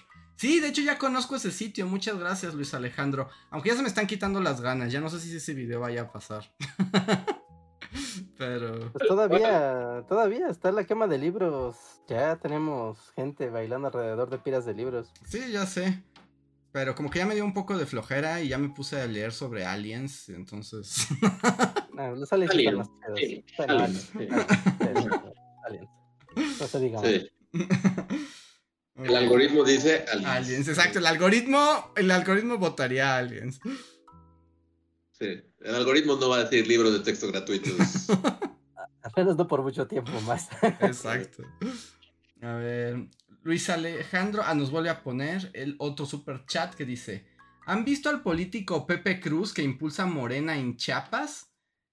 En la, en que son dibujos, parece el hijo negado de Salinas, me cae. No, nunca había escuchado hablar de Pepe Cruz. No, yo tampoco vamos a ver. Pepe Cruz, ah, pues es un pelón siniestro. No, pero es como ya la medición de todos los calvos de este país, ¿no? Que van a decir que son salinas. Si tienes que eres calvo y tienes bigote, ya te jodiste. Ajá, si eres calvo en México y eres político, deberías quitarte el bigote, porque no te va, no te va a favorecer. Ajá, Sí. la circunstancia. Muy bien. Tienes calvo que bigote. Sí, se están volviendo Sí, robóticos. político. A ver, esperen. Los dos, los dos están sonando robóticos. Entonces probablemente sea la llamada. Pepe Cruz, Pepe Cruz. A ver, creo que ya. Es un pelón con bigote. Sí, ya. Están un poquito robóticos, pero sí se escucha y todo bien. Ok. A ver. Tengo un super chat de Shadow que... Ah, bueno, le hace a Luis una pregunta que contestamos la vez pasada. Luis, ¿cuál sería tu sueño de loco supermillonario? O sea, si fueras un supermillonario y así como vas a ser... Es como... Pues lo que quieras, el dinero no es problema. ¿Cuál es tu sueño de soy un millonario loco? O sea, pero ¿cuál es? O sea, ¿soy Elon Musk o soy. Más, o sea, Elon Musk no es nadie comparado a tu billetera. Ese güey lo puedes comprar. Ah, o sea, soy billonario. Sí, soy sí, sí. billonario.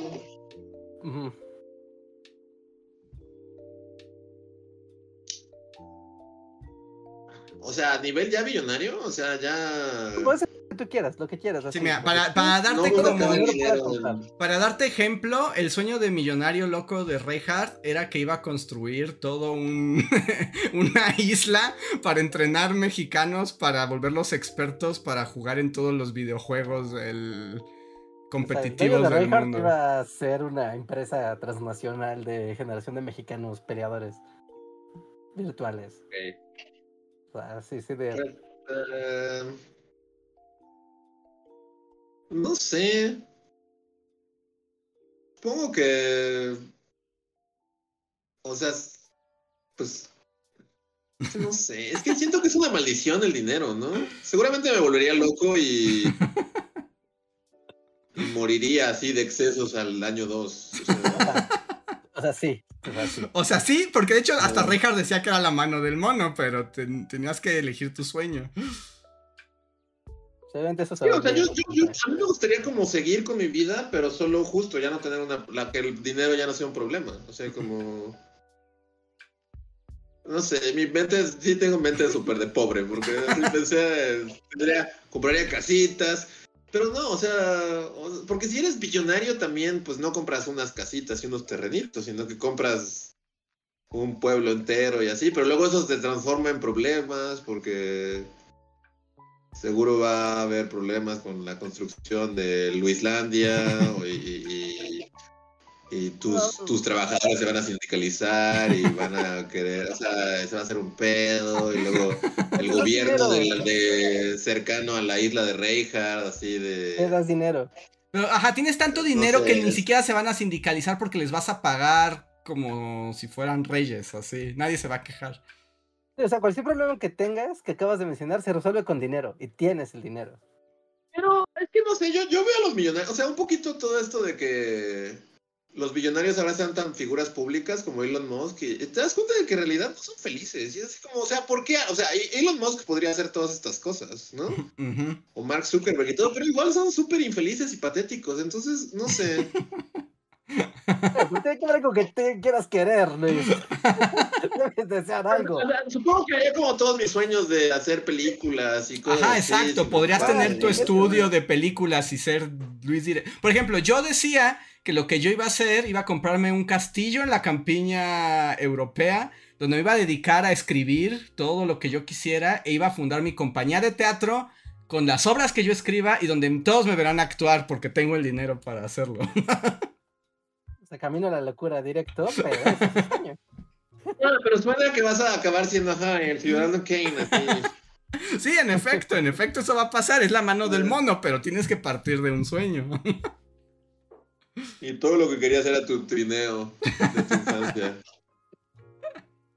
Es que no sé, o sea, si yo tuviera todo el dinero del mundo, siento que solo viviría igual, pero sin preocuparme por el dinero nunca más.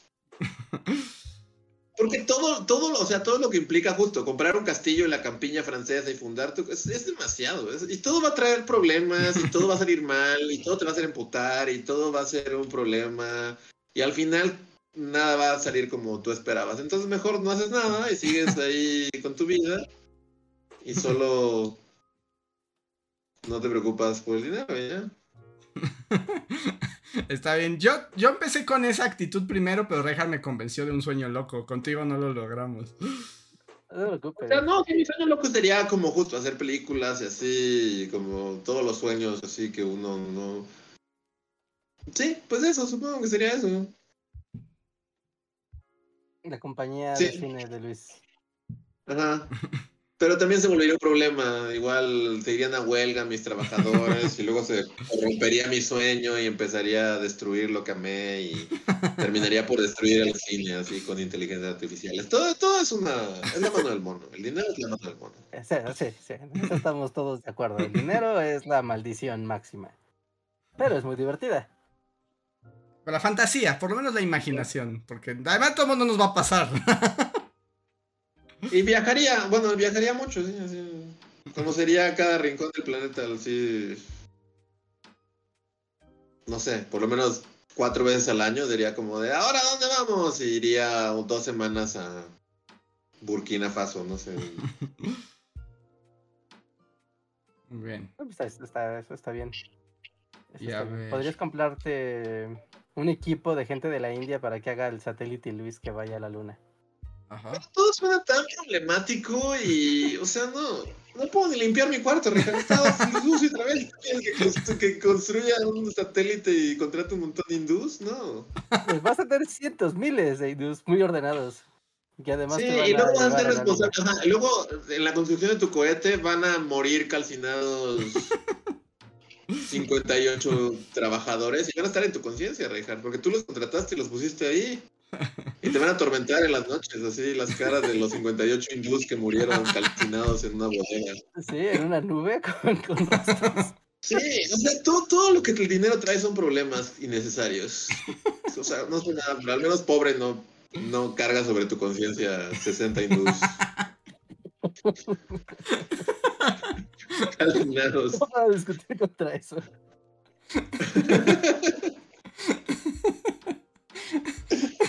Ah, esto da para un short. a- Anótenlo. Y también siento que si yo fuera millonario excéntrico, ya no, uno nunca sabe porque ya que pasa te deschavetas.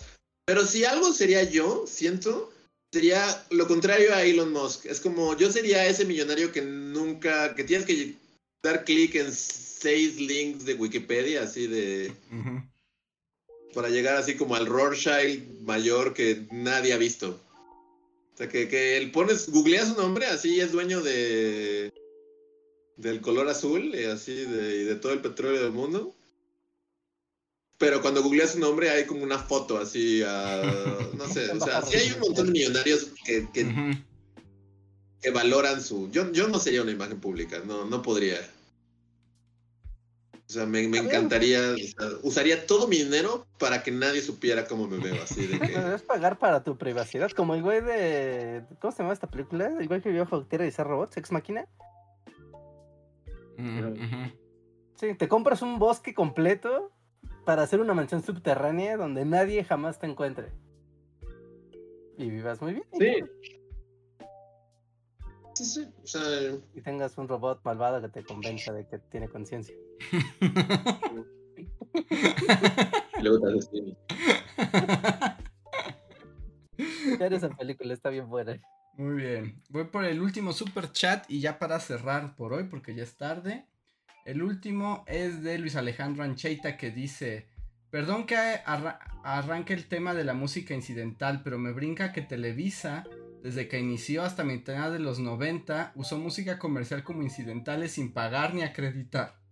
Tipo Jean-Luc Ponty, Vangelis y Jean-Michel Jarre. Es muy específico. Pues esos ejemplos. Hay mucho conocimiento detrás de este comentario. No había pensado que Televisa usaba música sin de pagar derechos. Yo creo que era así como de nadie se va a dar cuenta, ¿no? Ajá. Somos tan banana que Evangelis no va a acabar viendo. Bueno, Sí. si tuvimos al Pato No, Pascual, Para, para demandarte. o sea, si tuvimos al Pato Pascual, que literalmente se robaron al Pato Donald, en México puede pasar lo que sea. Y a Betty Boop también se la robaron, A ¿no? Betty Pero Boop, ella sí. qué es? Es- Lulú. La Lulú. Lulú. La Lulú, los refrescos Lulú. No, tenemos todo el rock and roll nacional que Ah, son en realidad covers de, del, Ujú. del rock gringo. Ay, Pero ahí no le pagaron. O sea, Luis Miguel no le pagó a Michael Jackson para. para cantar No culpes a la noche. Yo creo que ahí sí, ¿no? A las, seguramente a las compañías disqueras les pagaban un... O quién sabe, igual también se robaban todo. Los Teen Tops, así sí, los Teen Tops se robaban toda la música.